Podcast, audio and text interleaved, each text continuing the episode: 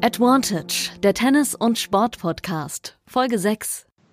Ja, und damit moin zu Folge 6 dieses neuen Interview-Podcasts. Herzlich willkommen. Schön, dass ihr wieder eingeschaltet habt. Die letzte Folge mit Karina Witthöft war die bisher meistgehörte. Das ist natürlich ein Name, der immer noch kontrovers diskutiert wird und alle Menschen, die ihn gehört haben, haben auch eine Meinung dazu. Ich habe viele Nachrichten bekommen, viele, die sich wünschen, dass sie wieder anfängt mit Tennis, auch ein paar kritische Nachrichten. Ähm, freut mich auf jeden Fall, dass ich wieder so viel Feedback bekommen habe. Wir sind mittlerweile auf Instagram auch fast 400, beziehungsweise bis am Mittwoch die Folge ausgestrahlt wird, sind wir vielleicht schon 400. Dafür nochmal ein fettes Dankeschön und ich freue mich natürlich, wenn ihr zuhört. Dementsprechend, wenn letzte Woche die meistgehörte Folge äh, war, hat unser heutiger Gast ein bisschen Druck.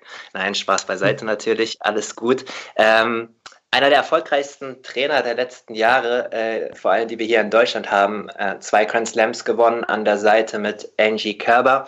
Momentan der Trainer seit Ende von 2017 von Donna Vekic, hat sie außerhalb der Top 50 übernommen und zu einer Top 20 Spielerin gemacht war auch als Coach des Jahres von der WTA nominiert. Ich freue mich ganz recht herzlich, dass er heute da ist. Hallo Torben Belz.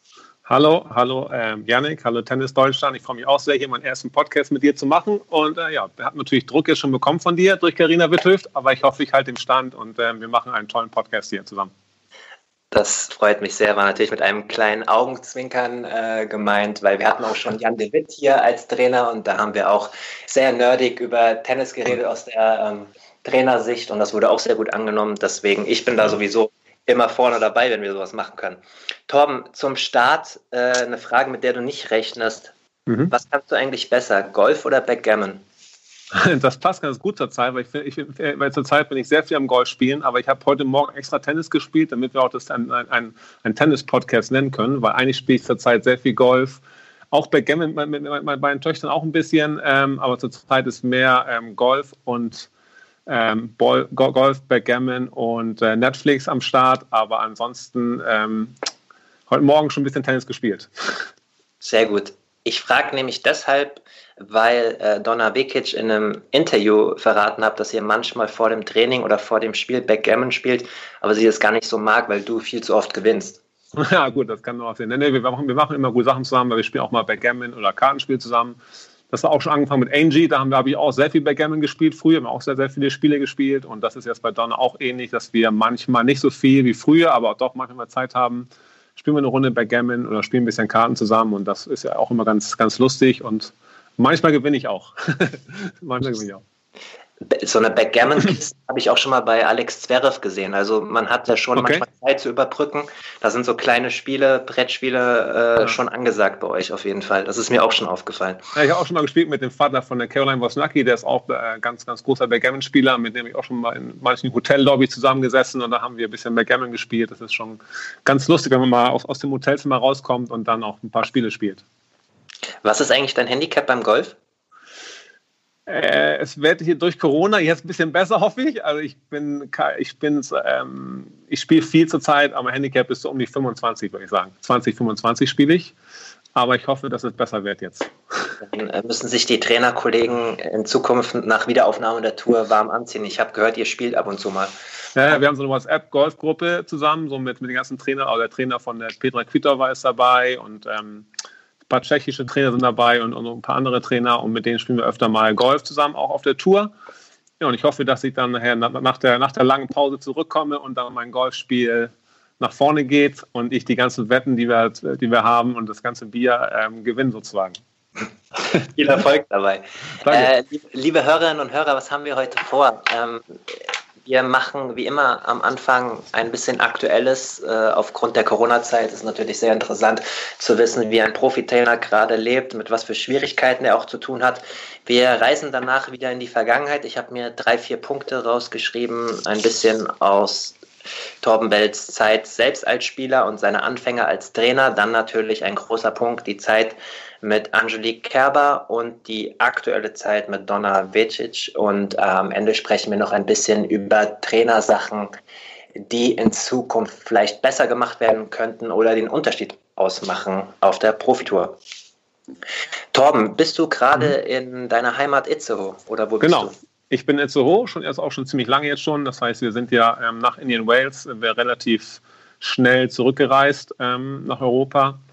Ähm, noch fast mit dem letzten Flieger, weil ich habe dann, ähm, erst wurde ja bekannt, dass der Donald Trump keine Flieger mehr reinlässt äh, nach Amerika und dann haben wir uns schnell einen Flug gebucht zurück nach Europa.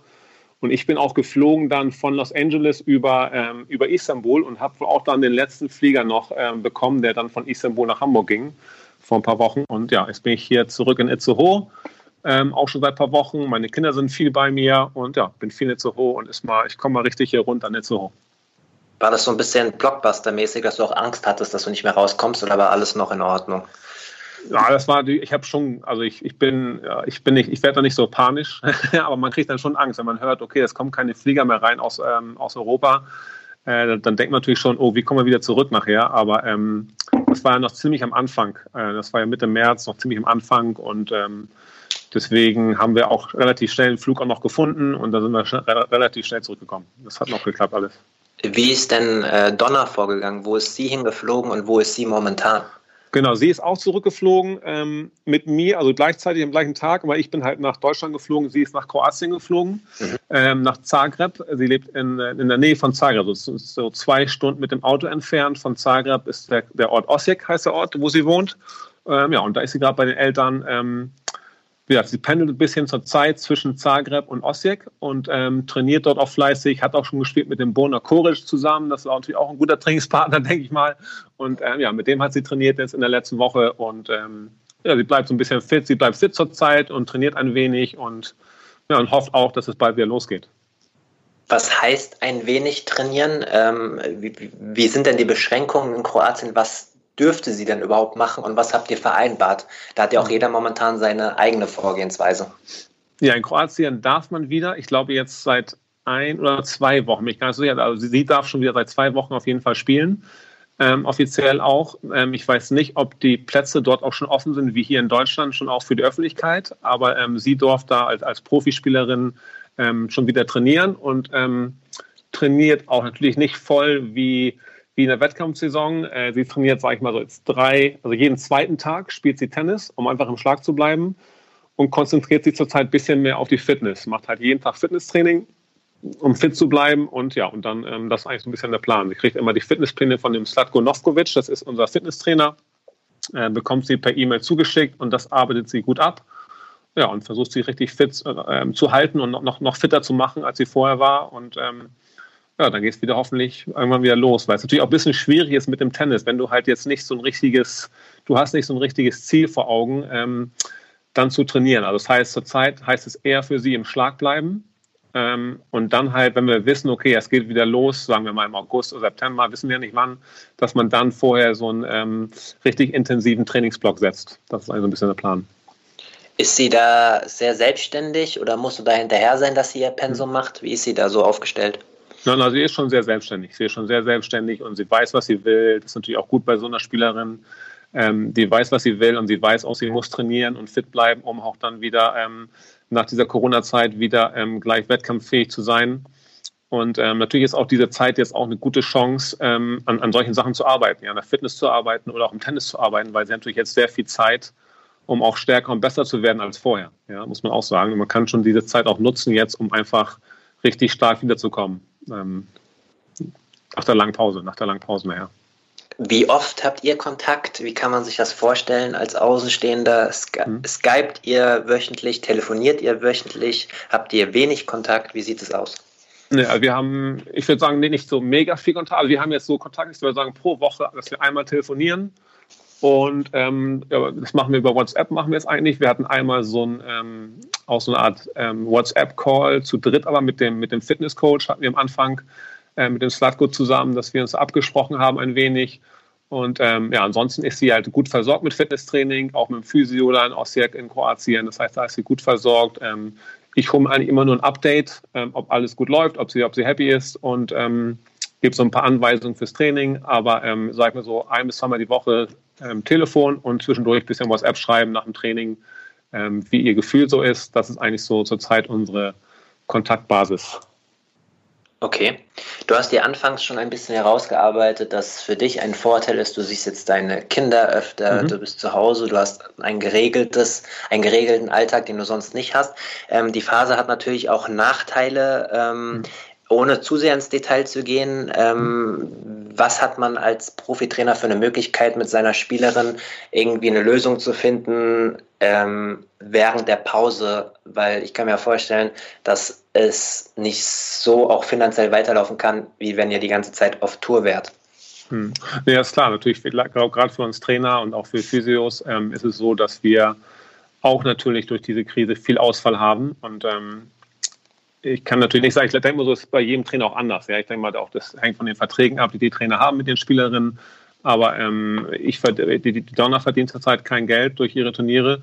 Ähm, und ich selber mache auch kein Training. Das heißt, ich bekomme auch jetzt zurzeit kein Geld.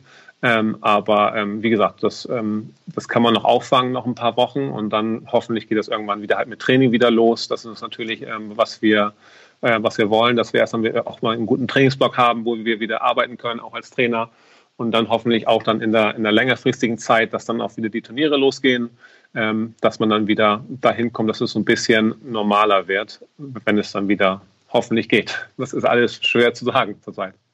Natürlich. War es für dich im Übergang auch eine komplizierte Phase, wo du selbst auch schlecht gelaunt warst oder hast du das selbst gut auffangen können? Also schlecht gelaunt ist so, das ist, das ist nicht so in meinem Wesen. Natürlich ist man schlecht gelaunt, aber ich versuche immer jetzt schon das Beste daraus zu machen. Ja? Das heißt, ich bin gerne auf Tour und das ist auch so ein bisschen paradox. Das heißt, wenn man auf Tour ist jetzt so lange, ich, ich mache das ja schon seit, seit, seit, seit langer Zeit, ich habe schon mal geguckt, seit, ich glaube, ich habe angefangen mit, mit Angels 2003, 2004, glaube ich. Das heißt, ich mache das jetzt schon über 15 Jahre. Und auf Tour ist es oft so, dass man denkt, oh, man möchte auch gerne mal zu Hause sein, er möchte mal ein paar Tage zu Hause sein, ein bisschen länger auch zu Hause sein und dann wenn man dann zu Hause ist, lang und vielleicht mal ein Turnier nicht mitmacht, dann denkt man auch, oh, man, man, man wäre schon gerne dabei auf dem Turnier. Ja? Man wäre gerne beim Turnier dabei und wär, wär, ist auch gerne dabei. Ich hatte ja auch mal ein paar Jahre, wo ich nicht auf Tour war. Und, und da ist man schon so, dass man, okay, ich wäre auch gerne wieder bei den Australian Open dabei, bei den US Open dabei. Ja, das ist immer so ein zweischneidiges Schwert, sage ich mal. Aber ähm, jetzt ist ja so eine Art Zwangspause und da versucht man auch das Beste draus zu machen. Also ich versuche mich selber ein bisschen fit zu halten ähm, ja, und habe jetzt meine neue, meine, meine neue Leidenschaft das Golf entdeckt. Ein bisschen, dass man einfach, man muss sich selbst ein paar Aufgaben einfach aussuchen in der freien Zeit. Verbringe sehr viel Zeit mit meinen Kindern, spazieren gehen und Radfahren und äh, das bringt auch natürlich so super viel Spaß. Wenn ich hatte vor zwei Wochen Barbara Rittner zu Gast im Podcast. Mhm. Da haben wir auch ein bisschen darüber geredet, was der Deutsche Tennisbund machen kann äh, für die Basis, aber auch für die Profitrainer. Du hast ja auch eben noch Physiotherapeuten mhm. angesprochen. Es gibt ja so viele Menschen, die am Profitennis auch äh, partizipieren. Ähm, mhm. Da war es noch sehr allgemein, ähm, weil es darauf ankam, was mit dem Turnier am Roten Baum passiert, wie die Finanzen überwiesen werden vom Davis Cup und vom Fed Cup. Hast du als einer der bekanntesten Trainer in Deutschland Informationen? Ähm, gibt es Kommunikation mit dem Deutschen Tennisbund, ob da irgendwas folgen soll für die Trainer und für die Leute, die jetzt gerade keine Arbeit haben? Das höre ich jetzt von dir das erste Mal, muss ich sagen. also, also, eher nein. Also ist die Antwort nein. Also ich hätte davon nichts gehört, wenn ich ehrlich bin, äh, von einem Fonds für die Trainer. Und das ist natürlich auch schwer, dann wer bekommt das und so weiter. Das ist, glaube ich, sehr schwer darzustellen. Aber ähm, also ich habe das noch nicht gehört. Aber ja, mal gucken, was da kommt. Ich habe dann auch noch, auch, auch noch nichts gelesen, so auf Twitter oder auf Facebook. Das war eigentlich noch nicht so öffentlich, glaube ich. Ne? Noch keine öffentliche Geschichte. Ja, es ist noch alles ein bisschen vage. Es geht darum, dass okay. jetzt ja Einnahmen von dieser ähm, Turnierserie, von dieser nationalen Turnierserie, die der okay. DTB und der ÖTV ja in ihren Ländern, aber auch als Kooperation gestartet haben, mhm. dass da Einnahmen gesammelt werden soll und einiges auch gespendet werden soll und das soll den Trainern in Deutschland zugutekommen. Aber du sprichst schon einen guten okay. Punkt an. Ich habe auch überhaupt keine Ahnung, wie das aufgeschlüsselt werden soll. Ja, ja, also wer dann was bekommt. Ne? Also, ja, ja. schon schwierig. Ne? Ähm, ich, ich glaube, ja, ich, ich glaube, dass alle jetzt wissen, natürlich zurückstecken müssen. Und ähm, ja, genau, ich glaube, dass alle jetzt auch die, die Spielerinnen, ja, denen jetzt auch schlecht, die können auch kein Geld verdienen. Und äh, genauso wir Trainer und wir Physios und ähm, das ganze Team sozusagen, was da dran hängt, ähm, muss durch diese schwere Zeit halt auch jetzt durch und ähm, versuchen das Beste draus zu machen. Und dann ist nur die Hoffnung da, dass es halt dann bald wieder losgeht. Zum Schluss dieses aktuellen Punktes äh, möchte ich dich noch auf die ATP-Hilfe ansprechen. Mhm. Ich weiß nicht, wie sehr du Twitter momentan verfolgst, aber vor gut zehn Tagen ähm, ist es mal so ein bisschen hochgekocht, als Dominik Thiem gesagt hat, er sieht es eigentlich nicht ein, für Future-Spieler und ITF-Spieler in so einen Hilfsfonds einzuzahlen, weil sich dort viele nicht professionell verhalten würden und nicht alles geben würden und er lieber das, ähm, sein Geld sinnvoll ausgeben würde für Leute oder Hilfsfonds, die es mhm. verdient hätten. Ähm, wie stehst du denn zu dieser Aussage und was hast du einen Eindruck davon von Spielern auf Future-Ebene? Also ja, wie ich das erste Mal gehört habe mit dem Fonds, ähm, für die Spieler, die natürlich auch jetzt ähm, gar keine Einnahme haben und bei denen es echt kritisch ist, sag ich mal, ja, für die Future-Spieler, wie du schon sagst, oder für die Spieler, die jetzt gerade anfangen, Profi zu werden und wo jetzt wirklich viel wegfällt für die, äh, fand ich das natürlich eine super Geschichte und ich bin eigentlich sehr dafür für so einen Fonds und finde auch super, dass halt so viele Top-Spieler ähm, sich dafür auch halt positiv ausgesprochen haben, dass ein Roger Federer dann, dann mit dabei war zum Beispiel und äh, das, das ist natürlich super gewesen. Ähm, und auch, dass der Fonds jetzt äh, auch, jetzt auch jetzt richtig da ist und dass da richtig Geld drin ist und dass auch jetzt schon verteilt wird, habe ich jetzt gerade gelesen. Ähm, das ist schon eine super Sache. Ähm, natürlich kann ich auch Dominik verstehen, auf der anderen Seite auch, dass er sagt, okay, einen Spieler, einen Spielerin, der es nicht so richtig ernst nimmt, ähm, den möchte man nicht unterstützen. Aber ich glaube, im Großen und Ganzen sind gerade die Spieler, sag ich mal, oft, äh, für die das zustande kommt. Das heißt, für die zwischen 100 und 500, ich glaube, da sind zu 99 Prozent sind da Spieler dabei, die gerne Top 100 wären. Ja, aber fast alle Spieler wären gerne Top 100. Und ich glaube auch, dass die meisten von denen, die schon da oben stehen, die müssen hart trainieren, die müssen, die müssen viel dafür opfern. Ja, ich glaube auch gerade, ich bin auch geschlagen bei der Darmtour dabei, die opfern auch viel, viel Freizeit und die sind, trainieren sehr diszipliniert. Und ich glaube auch, dass man, wenn man denen helfen kann, äh, bin ich schon sehr dafür und ähm, finde diesen Fonds eigentlich sehr gut, muss ich sagen. Zum Abschluss noch ein kleiner ähm, vager Blick in die Glaskugel. Ich weiß, es ist sehr schwer, aber was glaubst du, sehen wir dieses Jahr nochmal Tourtennis, professionelles Tourtennis richtig mit Reisen, dass alle zu den Turnieren reisen können? Und wenn ja, wenn, falls ja, wann glaubst du?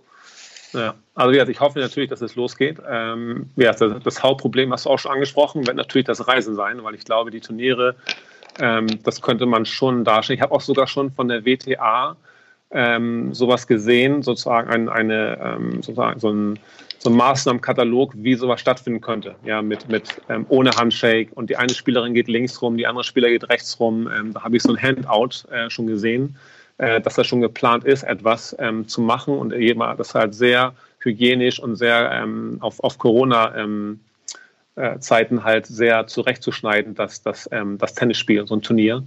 Und ähm, ich hoffe, dass es losgeht und, ähm, und ich glaube auch, dass jetzt die, die Lockerung, die, wir jetzt, die wir jetzt hier schon in Deutschland erleben, ähm, ich hoffe halt, dass das jetzt nicht eine zweite Welle auslöst und ich hoffe, dass das jetzt weiter in die richtige Richtung jetzt alles wieder zum äh, Normalität wieder hinkommt und ähm, deswegen hoffe ich halt, dass wir wieder reisen können zum Training, sag ich mal Mitte, Ende, äh, Ende Juni, Anfang Juli und ähm, habe auch noch die Hoffnung, dass irgendwas stattfindet nachher spät im Jahr, das heißt September, Oktober hoffe ich, dass ähm, die ersten Turniere wieder stattfinden können.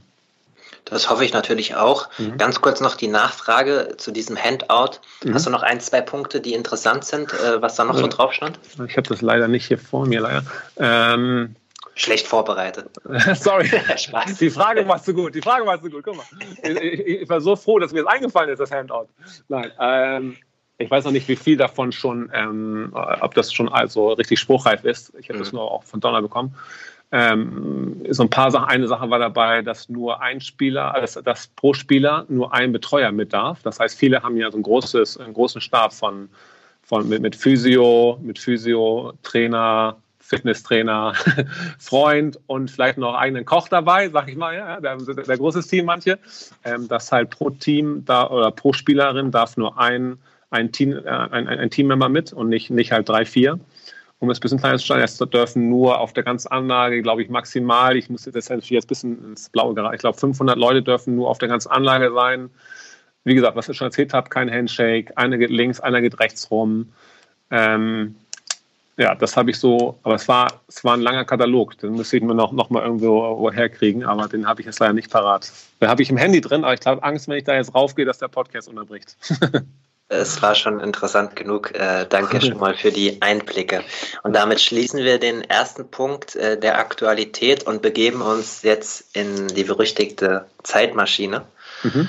und reisen in das Jahr, in dem du 16 Jahre alt warst. Ähm, ja, das war lange her. Ist schon, das ist auf jeden da Fall. War noch top, da war ich noch richtig, da war, da war ich noch richtiger Tennisspieler. Da war ich kein Trainer, da war ich Tennisspieler noch. Letztes Jahrtausend sogar noch, ne? Ja, ja 16 jetzt lange. Ich habe gelesen, ich habe gelesen, dass du äh, natürlich. Welches Jahr war das denn? Das musst du mir sagen. Welches Jahr war das? Wo ich ich habe es mir nicht aufgeschrieben und ich so. bin auch richtig schlecht in Mathe. Aber wenn du jetzt, äh, jetzt hast du es selbst verursacht. Du bist ja, 42. 43, 43. 43, das heißt, ähm, 20 Jahre zurück warst du 22, Wie? sechs Jahre, das war 1994. 1994, okay, das ist gut. Gut, 94, 16 Jahre. Meine, meine Mathe-Lehrer wird noch stolz auf mich sein. Ja. Naja, eher nicht. So, äh, kurz wieder seriös werden. Jedenfalls habe ich gelesen, dass du mit 16 äh, ambitioniert gespielt hast, aber auch schon deinen ersten Trainerschein mit 16 gemacht hast. Man äh, fängt, glaube ich, an mit einer C-Lizenz in Deutschland. Ähm, was war das damals für eine Phase? Wie ambitioniert warst du selbst zu spielen? Und war das Trainerdasein nur nebenbei, um erst Erfahrung zu sammeln und ein bisschen Geld als Jugendlicher zu machen? Also mit 16 war ich noch sehr ambitioniert. Da habe ich gegen die Ballwand gespielt, habe immer Einschlag Pete Sampras, Einschlag Andrew Agassi gemacht und war, war, war auf jeden Fall super, ähm, super, ähm, äh, wollte auf jeden Fall gut werden und wollte natürlich noch Profi werden zu der Zeit mit 16 Jahren. Habe auch sehr viel gespielt hier in Schleswig-Holstein, ähm, viele, ich glaube mit 16 schon erste Herren-Preisgeldturniere gespielt. Landesmeisterschaften und so weiter habe ich alles auch mitgespielt und auch, auch einigermaßen erfolgreich gespielt. Ähm, ja, da, da, wollte ich auf jeden Fall noch den, den großen Wurf schaffen selbst. Äh, noch kein Trainer sein, sondern wollte es selbst schaffen, aber habe dann schon nebenbei wohl mit 16 Jahren schon Training auch gemacht. Und den ersten Trainerschein, das ist dann der C-Trainerschein hier im Norden heißt es, äh, habe ich den C-Trainerschein schon mit 16 Jahren, ziemlich früh, habe ich dann schon ähm, erledigt, genau. War das eher nerviges Nebenwerk oder hat dir das damals schon Spaß gemacht? Na, es hat mir immer schon Spaß gemacht, der Training. Ich habe ja auch Training in, ich habe ja auch Training überall gemacht. Ich habe hab Vereinstraining ähm, gemacht, das hat mir auch sehr, sehr viel Spaß gemacht hier in Itzehoe. Dann habe ich, ähm, hatte ich die Chance, ähm, in Walsch eine Bundesligamannschaft zu trainieren. Ähm, dann habe ich so eine Art, eine kleine Tennis Academy gehabt in Mahne, das war auch super. Und dann halt, dann nachher mit Angie halt die Nummer 1 trainieren können und jetzt immer noch halt ähm, auf der WTA-Tour mit, mit so Top-Spielerinnen zu arbeiten, ist natürlich ähm, super für mich. Und, aber ich habe alles, alles durchgemacht, sage ich mal, und hat, hat, hat auch immer Spaß dabei. Also ich habe auch sehr viel Spaß dabei, im Verein zu trainieren. Und ja, und das ging schon früh los. Wie gesagt, mit 16 habe ich meine ersten Trainerstunden gemacht und dann war es auch sinnvoll, diesen Trainerschein zu machen. Und da habe ich auch viel gelernt und ähm, ja, das war bestimmt auch, auch wichtig für mich. Zu deiner ersten richtigen Trainerstation in Waldstedt, du hast es eben mhm. angesprochen, kommen wir gleich dazu. Ich möchte ganz kurz auch darauf eingehen. Du hast versucht, wie viele gute Spieler aus der zweiten und dritten Reihe deinen mhm. Weg nach oben äh, dir zu bahnen über äh, College und Universität in Amerika. Mhm. Du warst in, an der Clemson University. Ähm, was war das für eine Zeit? Wie sehr hat dich das vorangebracht? Äh, ich hatte auch Dominik Köpfe hier schon zu Gast, der natürlich ganz viel über College Tennis erzählt hat und von seiner, von seiner Zeit geschwärmt hat. Wie war die Erfahrung für dich? Das war für mich auch eine ganz wichtige, ganz, ganz tolle Zeit. Also ich bin ähm, nach dem Fachabitur und nach dem Zivildienst bin ich rübergegangen nach Amerika. Äh, da müsste ich auch so um die 19, 20 Jahre alt gewesen sein. Ähm, das war für mich eine super Zeit. Also ich habe da, hab da erst studiert am, am Anderson College und habe eigentlich trainiert immer bei den Clemsons äh, University und bin dann auch, äh, sollte auch dann ähm, nach Clemson ähm, transfern, heißt das. Ähm, genau, da habe ich dann halt lange gespielt und auch viel trainiert und bin eigentlich dort auch durch mein, mein Tennis. Ich war vorher halt ein okay Spieler, sage ich mal, aber ich bin, da habe ich schon einen ziemlichen Sprung gemacht und äh, bin wirklich auch besser geworden und ähm, ja, und habe dann auch danach halt ähm, die Schiene gefahren, dass ich bei Futures, paar Challengers gab es früher noch, hab, das habe ich alles auch durchgespielt und habe dort versucht, halt den Weg zu machen. Ähm, nachher hat mich leider eine kleine Schulterproblem, ähm, hat mich leider so ein bisschen gebremst. Das heißt, ich hatte immer mal Aufschlag sehr viel Schulterschmerzen. Das heißt, deswegen habe ich nachher selber weniger gespielt und bin dann nachher mit Mitte 20 immer mehr ins Training reingekommen. Genau, jetzt hast du das schon äh, vorne weggenommen. Ich hatte gesehen, mhm. dass du um das Jahr 2000 herum ITFs auch gespielt hast und ich habe von deiner Schulterverletzung auch gelesen gehabt. Mhm. Ähm, wenn du es jetzt in der Retrospektive nochmal darstellen müsstest, ähm, wäre ein ATP-Ranking, ein Profi-Dasein möglich gewesen ohne die Verletzung oder warst du in Anführungszeichen auf diesem hohen Niveau dann doch ein bisschen begrenzt? Also ich sag mal so, ich glaube, ich hätte schon, wenn hätte ich mehr gespielt, auf die Rangliste geschafft. Ähm, so weit nach vorne weiß ich nicht. Ja, das ist immer ja ähm, das ist schon ein sehr weiter Weg. Und das, ich habe es ja versucht und auch jetzt letztendlich nicht geschafft. ja, und ähm, das heißt, ähm, ich war halt, ich war schon ein guter Spieler in Deutschland, sag ich mal, stand auch bei den Herren so um die um die 100, 120 bei den Herren ähm, und habe da auch viel gespielt, aber habe dann nachher auch immer mehr gemerkt, okay, ähm, Tennis als Spieler, ähm, das, das, das klappt nicht so erfolgreich, ja, und habe immer schon gesehen, okay, das Training bringt mir auch sehr viel Spaß und da habe ich auch meine ähm, meine Vorteile, meine, meine, meine, ja, meine, meine Sachen, die ich gut machen kann. Und da hatte ich auch, auch, auch schnell Erfolg und das hat mir sehr viel Spaß gebracht und habe dann auch schnell den Weg zum Trainer auch dann schnell geschafft. Mhm. Zum Glück, in Anführungszeichen, für Tennis Deutschland äh, hast du dich mehr auf das Trainerdasein konzentriert. ähm, wie bist du damals eigentlich in Wahlstedt gelandet, wo du ja eine ambitionierte Damenmannschaft dann trainiert hast? Wie ist das damals zustande gekommen? Genau, ich war, ich, ähm, ich, ich war schon immer hier Trainer Schleswig-Holstein, immer schon jetzt so hohe Trainer und habe dann auch immer im Verband, im Verband schon mitgewirkt, mit dem Verbandstrainer zusammen, mit dem Herbie Horst. Da war ich sozusagen sein, sein Co-Trainer mit immer schon. Ähm, und das, das Training war halt immer in Wahlstedt. Ähm, und, und wie gesagt, und Tennis Wahlstedt wurde dann immer größer und hatte auch dann eine Bundesligamannschaft und hat, haben dann auch einen Trainer gesucht, der so ein bisschen zuständig ist für diese Mannschaft, auch das, das, das, den, den Trainingsbetrieb dann auf der Anlage leitet. Und das habe ich dann auch relativ schnell gemacht und war dann zuständig für die, für die erste Damenmannschaft in Wahlstedt. Und äh, das war auch eine super Zeit. Ja. Und da hatten wir echt Glück, dass wir so einen tollen, äh, begeisterten ähm, Sponsor hatten. Das war der Frank Intert, der immer noch sehr ähm, aktiv ist im, im Tennis hier in Schleswig-Holstein. Und äh, ja, das ist natürlich eine super Chance und das war auch eine super schöne Zeit. Und auch das Lustige ist auch, da hatten wir sogar in der Mannschaft, äh, die Simona Halep hat für uns ein Spiel gemacht. Da war sie noch, also ich glaube, sie war ungefähr Nummer 90 in der Welt das war, glaube ich, im Jahr 2000, weiß ich gar nicht, vielleicht, oha, muss ich überlegen, was war. 2010 oder sowas vielleicht, ja. Da hat sie für uns ein Punktspiel gespielt, diesen Morale. Ja, das, das war ganz lustig.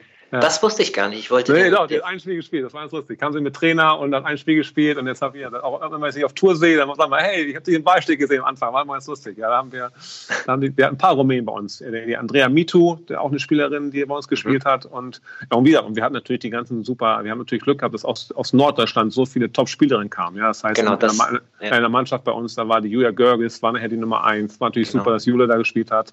Mona Basel hat bei uns gespielt. Ähm, das ist natürlich ein super Team. Das hat echt Spaß gebracht auch mit den Mädels. Genau, das wollte ich nämlich äh, ansprechen. Das wusste ich und das wissen wahrscheinlich viele, nicht so viele Hörer, dass du Mona Bartel und äh, Jule Görges damals in der Bundesliga trainiert hast. Ähm, genau. Zu der Zeit, wo du das gemacht hast, ist wahrscheinlich eine äh, pikante Frage, aber wer von mhm. diesen beiden Spielerinnen hatte denn eigentlich mehr Talent zu dem Beginn ihrer Karriere? Also natürlich schwer zu sagen. Aber ich habe hab natürlich, hab natürlich viele so auch, auch durch den Verband kennengelernt, schon wie im ganz jungen Alter. Angelique habe ich immer schon gesehen, da war sie ja. ja noch 12, 13 Jahre alt, genauso Jule und Mona. Und die hatten eigentlich immer, und das war natürlich in der Wahlstehzeit was so, sie hatten ihre eigenen Trainer, aber wir haben halt angeboten, so ein, ähm, so ein Damenvereinstraining sozusagen. Und da kamen sie halt auch dann mal hin. Und ähm, die war, ich würde sagen, sie waren beide natürlich super talentiert und super Spielerin. da, kann, da, da kann ich mich nicht für einen entscheiden, möchte ich auch gar nicht, aber die waren beide sehr gut schon und natürlich hat, hat natürlich Spaß gemacht, mit den beiden zu arbeiten. Und auch, auch bringt natürlich auch Spaß, wenn man dann halt die, die früher mit die gesehen hat im Wahl steht und jetzt sie sieht dann in Australien und auf den großen Turnieren äh, sich beim Weg läuft. Das ist natürlich immer sehr lustig und ähm, ja, bringt immer Spaß. Das war eine sehr gute Politikerantwort, Torben. Muss man ja. Ja, guck mal. Guck mal, ich, guck mal, ist doch gut. Ich, politisch habe ich, glaube ich, auch, glaube ich, in den letzten Wochen sehr weiterentwickelt. Ich lese ähm, super viel Zeitung und gucke viel Nachrichten und Fernsehen. Das heißt, äh, ich glaube, deswegen kommt die Antwort jetzt so politisch rüber, glaube ich. Ein, ein positiver Nebeneffekt dieser, dieser, dieser Krise. Ähm, aber vielleicht kannst du noch mal kurz sagen, weil das ist ja wirklich interessant, äh, wenn du Simone Halep damals gesehen hast, mhm. das Jahr 2010, war das absehbar, was sie für einen Weg gehen wird, oder war sie noch eine relativ unscheinbare Spielerin zu der Zeit? Sie war natürlich für uns, war das war unsere Nummer eins und sie stand schon, glaube ich, Top 100 in der Weltrangliste. Mhm. Und äh, sie kam auch zu uns und da war, sie, auch, da war sie auch ganz jung noch und sehr schüchtern mit dem eigenen Trainer, hat kaum mit uns gesprochen, sage ich mal, ja, und kam nur, es war auch ein Auswärtsspiel, sie kam dahin, hat eigentlich nur das Spiel abgeliefert und dann, das war es letztendlich auch, ja.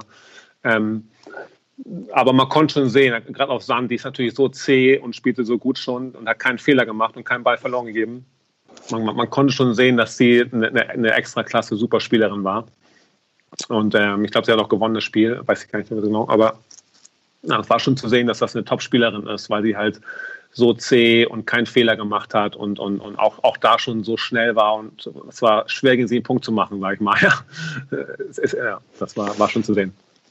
Sehr interessante Einblicke. ähm, wir kommen jetzt äh, zum dritten Punkt, äh, zum wahrscheinlich längsten Punkt deiner Zeit mit Angelique Kerber. Aber bevor wir anfangen, weil wir auch gerade Mona Bartel erwähnt haben mhm. und Jule Görges, äh, Trainer von Mona Bartel ist ja Christopher Kaas, auch ein Deutscher, mhm. den du auch persönlich sehr gut kennst. Und die äh, Stammhörerinnen und Hörer wissen das, dass ich immer versuche, ähm, Wegbegleiter äh, mit einer kleinen Sprachnachricht in den Podcast einzubinden. Und äh, der Kasi, der Christopher Kaas, hat dir eine Sprachnachricht fertig gemacht und die oh. lautet wie folgt. Ja, bei Torben sind es zwei Sachen. Zum einen ist Torben einfach ein unglaublich netter Mensch. Torben ist immer gut gelaunt, hat wahnsinnig viel Energie und man merkt auch, äh, wie sehr er sich um die Athletinnen kümmert. Ja, es ist ihm unglaublich wichtig, nicht nur der sportliche Erfolg, sondern auch das persönliche Wohlbefinden. Ähm, ja, so hat er es auch mit Angie Kerber gemacht. Äh, sie haben zwei Grand Slam-Titel gewonnen, die beiden. Ist natürlich äh, eine unglaubliche Leistung. Er hat sie zur Nummer eins der Welt auch geformt. Und äh, jetzt auch mit Donna Vekic hat er großen Erfolg. Und für mich als Außenstehender macht es große, große Freude, das zu beobachten. Und mich freut es sehr, dass er so erfolgreich ist, weil er natürlich ein absoluter Weltklasse-Trainer ist. Nicht nur, dass er gut gelaunt ist, dass er viel Energie hat, sondern er ist technisch auf dem absolut höchsten Level. Spieltaktisch ist er ganz weit vorne und arbeitet auch an diesen kleinsten Details sehr, sehr viel mit mit Daten. Und äh, ja, er wird es dir gleich selber erzählen, Janik. Äh, lohnt sich auf alle Fälle zuzuhören. Ist ein, ist ein super Trainerkollege, ein, ein sehr, sehr cooler Typ. Und äh, ich freue mich schon. Ich wünsche euch viel Spaß, euch beiden. Wow. Ja, das, das, das war, war Christopher Kaas mit einer äh, sehr netten und Nachricht und vor allem mit einem riesengroßen Lob. Ähm, vielen Dank, sage ich schon mal hier. Sage ich schon mal. Vielen, vielen Dank, Kasi, für die tollen, äh, für die tollen Worte natürlich. Und äh, auch, auch, natürlich toll, was Kasi jetzt auf die Beine stellt, hier mit seinen ganzen ähm, Podcasts auch, was ich da immer bei Tennisnet sehe. Finde ich auch toll, dass er in der Zeit jetzt gerade so präsent ist und das auch so toll macht. Und nebenbei ist natürlich auch ein super Trainer, man muss auch sagen. Ja. Und ähm, ja, also sehr, sehr nette Worte und vielen Dank ihr versteht euch gut, ihr seht euch auch oft, ihr äh, wahrscheinlich genau. die deutschen Trainer machen öfter mal was zusammen, nehme ich an. Ja, auf jeden Fall. Wir sehen uns öfter auf den Turnieren und, und ja, es ist auch immer nett, immer netter Mann und immer, immer lustig mit ihm. Sehr gut. Ähm, er hat angesprochen, und da möchte ich gleich mal drauf eingehen, auch ähm, das Thema Daten ähm, mhm. ist ja etwas, ich glaube, du bist da wirklich ein bisschen unterschätzt, weil du wirklich eine Frohnatur bist und immer für einen guten Spruch auch zu haben bist, aber äh, wie du dich da reinfuchst, um wirklich auch auf dem höchsten Niveau deine Spielerin ja auch nachweislich besser zu machen. Ähm, was guckst du dir da genau jetzt zum Beispiel, bevor wir zu Angie Kerber kommen, mhm. oder anders gefragt, wann hast du angefangen mit Daten zu arbeiten? Ja, genau. Bei, uns auf der WTA-Tour haben wir ja Glück, dass ähm, einer der Sponsoren ist SAP und ähm, die haben eine ganz tolle Datenbank für uns, äh, für uns Trainer aufgestellt. Das heißt, wir können nutzen, auf dem Platz haben wir, kriegen wir so ein iPad mit so Live, ähm, Live-Daten, sage ich mal. Das heißt, wir kriegen direkt im Spiel, können wir sehen, okay, die, die, die Gegnerin schlägt mehr nach außen auf oder schlägt mehr in die Mitte auf oder äh, macht mehr Fehler mit der Rückhand. Da können wir ganz viele Daten einsehen. Ähm, die helfen auch schon während des Spiels, aber für mich noch wichtiger ist eigentlich so die, die Nachbereitung nach dem Spiel oder auch die Vorbereitung auf die nächste Gegnerin. Ähm, da kann man schon sehr viel aus diesen Daten ziehen. Ja, man heißt, man, man kann wirklich, das ist Wahnsinn, die Daten. Ja, du kannst wirklich jeden Ball sehen, du kannst jeden Ball wegsehen, du kannst sogar jeden Spielstand aufrufen. Du kannst aufrufen, okay, ähm, gibst du einen in dein iPad, gibst du ein, okay, was macht sie? Ähm, wenn sie Breakball gegen sich hat, ja, dann kann man, dann, dann kommen zum Beispiel fünf Punkte auf und sieht, sieht man, okay, fünfmal schlägt sie immer ähm, nach außen auf. Und das kann man natürlich dann der, der, der, ähm, der Athletin mitgeben. Und das kann dann auch schon helfen nachher letztendlich, ja. Man muss natürlich auch mit den Daten natürlich auch so ein bisschen aufpassen, dass man halt, muss halt wissen, als Trainer glaube ich auch, das ist auch so die Kunst, wir bekommen so viel Daten, dass man halt nicht die, die, die eigene Spielerin zu sehr mit zu viel Daten vollwirft, ja, sag ich mal, sondern dass man wirklich versucht halt das Wichtigste rauszufiltern. Ich gebe dann meistens so, wenn es jetzt auf ein Spiel losgeht, zwei, drei Sachen mit, die für mich am allerwichtigsten sind und damit muss ich dann zurechtkommen. Ja? Und wir haben natürlich das Gute, was ich, ich finde es gut, wir haben das On-Court-Coaching, das heißt, wenn ich merke, okay, zu diesen zwei, drei Sachen, das, das, das reicht noch nicht, dann gehe ich auf den Platz und kann noch ein bisschen was ändern. Ja? Das heißt, da können wir wirklich als Trainer auch jetzt gerade, finde ich, ähm, sehr gut mitmachen und auch sehr viel, ähm, können auch da im Spiel wirklich helfen und können auch dann unseren Job einfach noch besser machen, finde ich persönlich. Und ähm, das ist schon gut. Viel sagen. Jan de Witt hat äh, in diesem Podcast gesagt, dass was das Thema Statistiken und das Thema Videoanalyse angeht, mhm. dass das äh, der Tennis-Profisport da auch noch ein bisschen in den Kinderschuhen ist und gegenüber anderen mhm. Sportarten noch ein bisschen zurückhängt. Würdest du das so unterschreiben? Also kann man mit genauer Arbeit dort sich auch einen großen Vorteil verschaffen, weil noch nicht alle so gut da aufgestellt sind? Oder hast du einen anderen Eindruck davon? Ich glaube, ich persönlich glaube, das hängt vom Trainer ab, wie sehr er das machen möchte. Ja, ich glaube, so ein ich glaube, ich glaub, der Jan, ähm, der ist schon sehr weit vorne, ja, der macht das sehr gut und der analysiert das alles sehr gut, die Spiele und so weiter. Ich glaube, der ist ähm, sehr weit vorne mit den Statistiken und, ähm, und wir bei den Damen haben auch, haben halt so viele Möglichkeiten an Daten ranzukommen. Das heißt, wenn wir uns damit beschäftigen wollen, wenn wir auch die Zeit dafür uns nehmen, die wir auch haben, und letztendlich auch was unser Job ist, ähm, den gut zu machen, ich glaube, dann haben wir schon sehr gute Sachen und können da sehr viel machen, gerade mit diesem ähm, SAP. Ähm, Data, da können wir wirklich diese Plattform nutzen und da wirklich viel draus ziehen und können unseren Spielerinnen wirklich auch sehr viel weiterhelfen. Du hast ja schon bei Donna Vekic ein Beispiel gegeben, zum Beispiel, mhm. wenn äh, eine Spielerin in den entscheidenden Momenten oder in einem entscheidenden Spiel fünfmal nach außen serviert. Ähm, ich stelle mir das schwer vor, wenn man diese Fülle an Informationen bekommt, dann das Entscheidende rauszufiltern. Ähm, äh, bezogen auf Angelique. Da habe ich auch eine Ker gute Story. Da habe ich auch eine gute Ger Story. Genau, auf Angelique Kerber. Da habe ich eine gute, da habe ich eine gute Story zu Angelique Kerber. Da habe ich nämlich ähm, Finale US Open 2016 gegen Karolina Pliskova, habe ich auch ihr gesagt, haben wir ein paar Mal vorher schon, okay, pass auf, sie serviert sehr viel von rechts, sehr oft diesen Slice-Aufschlag nach außen auf deine Rückhand bei Angie. Ja, als Linkshänderin war es. Und dann letztendlich war es so, dass die Kamplischkova halt immer durch die Mitte Ass serviert hat und nach jedem Ass guckt sie mir in die Box und sagt zu mir, Tom, was erzählst du mir für einen Scheiß? Man macht immer so die Hände so zu mir, ey, was erzählst du mir? Die steht gar nicht nach außen auf, die steht immer. Und dann habe ich natürlich gesagt, Angie, nicht jeder Ball, sondern häufig so ungefähr. Ja, das war, das war im Finale, das werde ich auch nie vergessen, ähm, dass wir so eine Story hatten, dass ich halt sagte vorher, pass auf den Aufschlag nach außen auf, du musst ein bisschen, ein bisschen covern nach außen mit der Rückhand und dann schlägt die immer auf Aufschlag Winner durch die Mitte von rechts und jedes Mal guckt die Angie hoch zu mir und sagt, was erzählst du mir für einen Quatsch so ungefähr. Das war schon ganz lustig. Naja. Ist, ist, Angie eine, ist Angie eine Spielerin, die äh, so eine Information sehr sensibel und sehr bewusst aufnimmt? Also nach dem Motto, das passiert dann sehr, sehr oft statt, wie du es eigentlich gesagt hast, es ist ein gutes Stilmittel von Pliskova? Ja, genau. Es ist, das war natürlich in dem Moment war es natürlich auch so, das war natürlich auch gerade im Finale, das war natürlich, weißt du, da war sie auch ein bisschen nervös. Das, generell ist Angie mhm. kein, kein nachtragender Mensch. Und Angie weiß auch, dass ich ihr helfen will mit meiner Vorbereitung fürs Spiel. ja, sie weiß, dass ich dann nicht ähm, sie absichtlich äh, auf die falsche Fährte locke sozusagen. Aber ähm, in dem Moment war sie natürlich auch nervös und dann war es halt so, dass ich sagte, pass auf nach außen auf den Aufschlag und dann kamen halt immer die Bretter durch die Mitte. Äh, das war dann natürlich schon so ein bisschen, das fand ich ja schon ein bisschen, das war schon ein bisschen lustig, jetzt im Nachhinein lustig, aber im Spiel habe ich natürlich gehofft immer, oh, hoffentlich schlägt sie jetzt nicht durch die Mitte auf, weil hoffentlich diese Außen auf, damit ich ein bisschen recht hatte.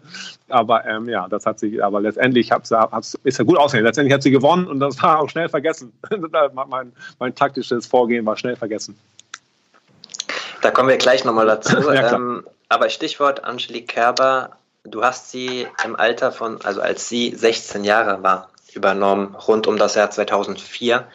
Ähm, wie ist denn der Kontakt zustande gekommen äh, zu Angelique und ihren Eltern und ihrem damaligen Team?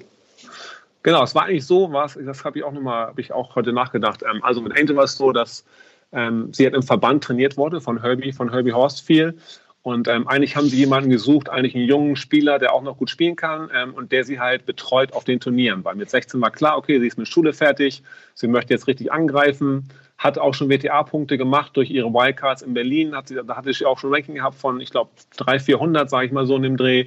Und jetzt soll es halt losgehen mit den, mit den, mit den Juniors ITF-Turnieren und mit den ersten 25ern und mit den ersten Challenger-Turnieren. Und da haben sie halt jemanden gesucht, ähm, sag mal, einen jungen Spieler, der, ähm, der sie betreut auf den Turnieren, weil die Eltern konnten das nicht leisten, so viel, ähm, der sie halt begleitet auf die Turniere und der mit ihr spielen kann und der sie auch trainieren kann und der halt ähm, ja, mit ihr auf die Turniere geht. Und das war, war natürlich für mich sehr interessant als junger Trainer und habe ich auch dann sofort gemacht. Und dann haben wir halt auch 2004, was wie du sagst, genau, 2004 auch angefangen. Und das war schon eine tolle Zeit.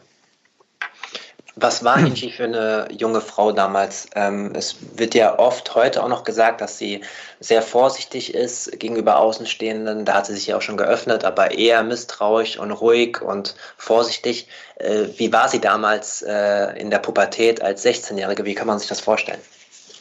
Na, ist natürlich immer so, als, als Top-Spielerin kommst du nach außen rüber, äh, dass man vielleicht ein bisschen vorsichtig ist, aber du, du weißt, wie es ist, wenn man halt jemanden richtig kennenlernt, äh, sie war schon auch, auch mit 16 Jahren war sie, ein, war, war sie schon ein tolles Mädel, ja, war eine super Sportlerin. Ähm, und auch, wir, haben, wir waren ja viel, wir haben auch da schon viel Backgammon gespielt, ja, und hatten da schon ziemliche Fights, war auch auf dem Tennisplatz, aber auch, weil sie wollte halt nie verlieren. Das heißt, es war genauso im Backgammon, ja. Das heißt, wenn, wenn sie ja verloren gegen mich, äh, dann, dann wurde sie, dann wurde sie schon ein bisschen sauer, sage ich mal, ja. Und genauso, ich bin auch, auch wenn es nach außen nicht so, nicht so rauskommt. Ich bin auch sehr ehrgeizig, das heißt, ich konnte auch schwer verlieren. Das heißt, wenn wir dann unsere Kämpfe am Backgammon-Tisch hatten, dann war es schon sehr, ähm, sehr euphorisch und sehr emotionsgeladen, aber es war schon auf jeden Fall mal schon sehr, sehr lustig. Und sie war einfach auch, auch da schon ein sehr offenes Mädel und, und, und, und war, jetzt wenn man sie kennenlernt, ist sie schon, ist sie super, ja, ist sie ein gutes Mädchen. Ihr habt euch in diesen Jahren ja dann ähm, beide parallel entwickelt, sie als junge Spielerin, du als noch relativ junger Trainer. Wenn du jeweils äh, in diesen Jahren einen positiven Punkt eurer ersten Jahre zusammen herausarbeiten äh, müsstest, was gut in eurer Zusammenarbeit geklappt hat in diesen Jahren 2004, 5, 6 und ein Punkt, wo ihr euch dran gerieben habt, der nicht so gut läuft. Was wären diese beiden Punkte in dieser Anfangszeit wirklich nur?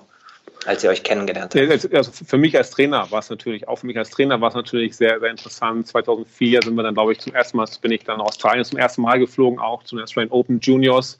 Da habe ich sie betreut auf, bei, ähm, ja, bei den ITF Juniors Turnieren.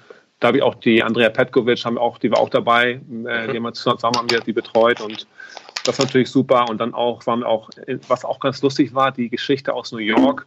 Das war, glaube ich, auch 2004. Da war sie, Genau, da, da, stand sie so um die, glaube ich, um die 230, 240 in der Weltrangliste und sie war ganz knapp draußen aus der Quali. Und wir hatten, glaube ich, 25er gespielt, ich weiß nicht wo, vielleicht in Tschechien oder Polen. Und dann war halt die große Frage, okay, fliegen wir nach New York und versuchen wir in die Quali reinzukommen?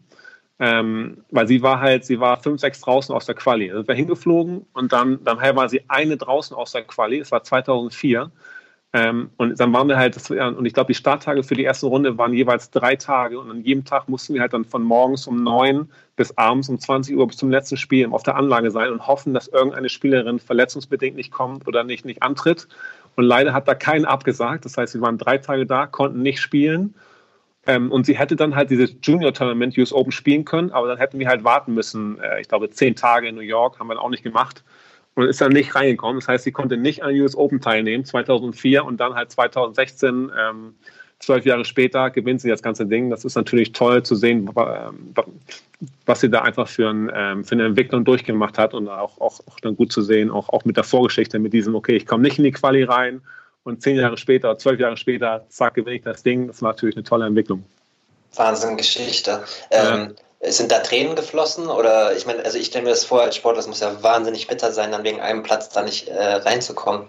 Ja, das war halt wirklich bitter, weil es ist ja oft so und dann nachher die Spielerin aus dem Hauptfeld zum Beispiel, die sagen natürlich dann nicht an der Quali ab, die sagen ja später ab. Ja? Das heißt, ja. sie wäre sie wär eigentlich reingekommen, weil ich glaube, drei oder vier haben abgesagt, aber die haben halt erst abgesagt, nachdem die erste Runde gespielt war. Das heißt, sie ist nicht reingekommen und das war natürlich schon traurig in dem Moment, weil sie wollte unbedingt spielen. Das wäre ihre erste US Open gewesen und äh, das ist natürlich schon ein bisschen bitter. Und wir haben halt auch lange überlegt, ob wir jetzt lieber sagen, okay, wir bleiben in Europa und spielen 25er oder nein, wir, wir, wir, wir fliegen nach Amerika und versuchen das mal jetzt, ja. Und ähm, haben uns dafür entschieden, äh, das große Turnier zu spielen und sind dann nicht reingekommen, leider. Und ja, das war, ja, das war schon eine, eine heiße Geschichte auf jeden Fall. Und natürlich war sie sehr traurig und wir auch als Team, dass das nicht geklappt hat. Und ähm, ja, und was du, was du gefragt hast, genau. Also wie gesagt, die guten Sachen auf jeden Fall ähm, für mich als Trainer halt dabei zu sein und, und zu sehen, wie Angie halt jetzt sich, sich so entwickelt, ähm, auch als, als Topspielerin, ähm, das waren auf jeden Fall so die,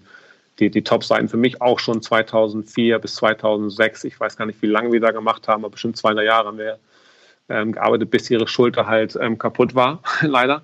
Mhm. Und ähm, ja, dann, dann haben wir halt Pause gemacht. Seid ihr in diesen zwei, drei Jahren öfter auch mal aneinander gerasselt oder hattet ihr echt äh, ein homogenes Verhältnis? Also ich, ich stelle mir das so vor, wenn man viel Zeit miteinander verbringt, ist ja nicht immer alles nur Friede, Freude, Eierkuchen. Ja, schon, es ist, natürlich schon so, wie als Trainer, ja, wir müssen auch was aushalten, sage ich mal. Und auch die Spielerin muss sich auch ähm, von uns natürlich viel anhören. Das heißt, natürlich wird es da auch mal, gibt es da auch mal äh, schlechte Stimmung zwischendurch. Ja, das glaube ich, das ist bei jeder, ähm, bei jeder Beziehung so.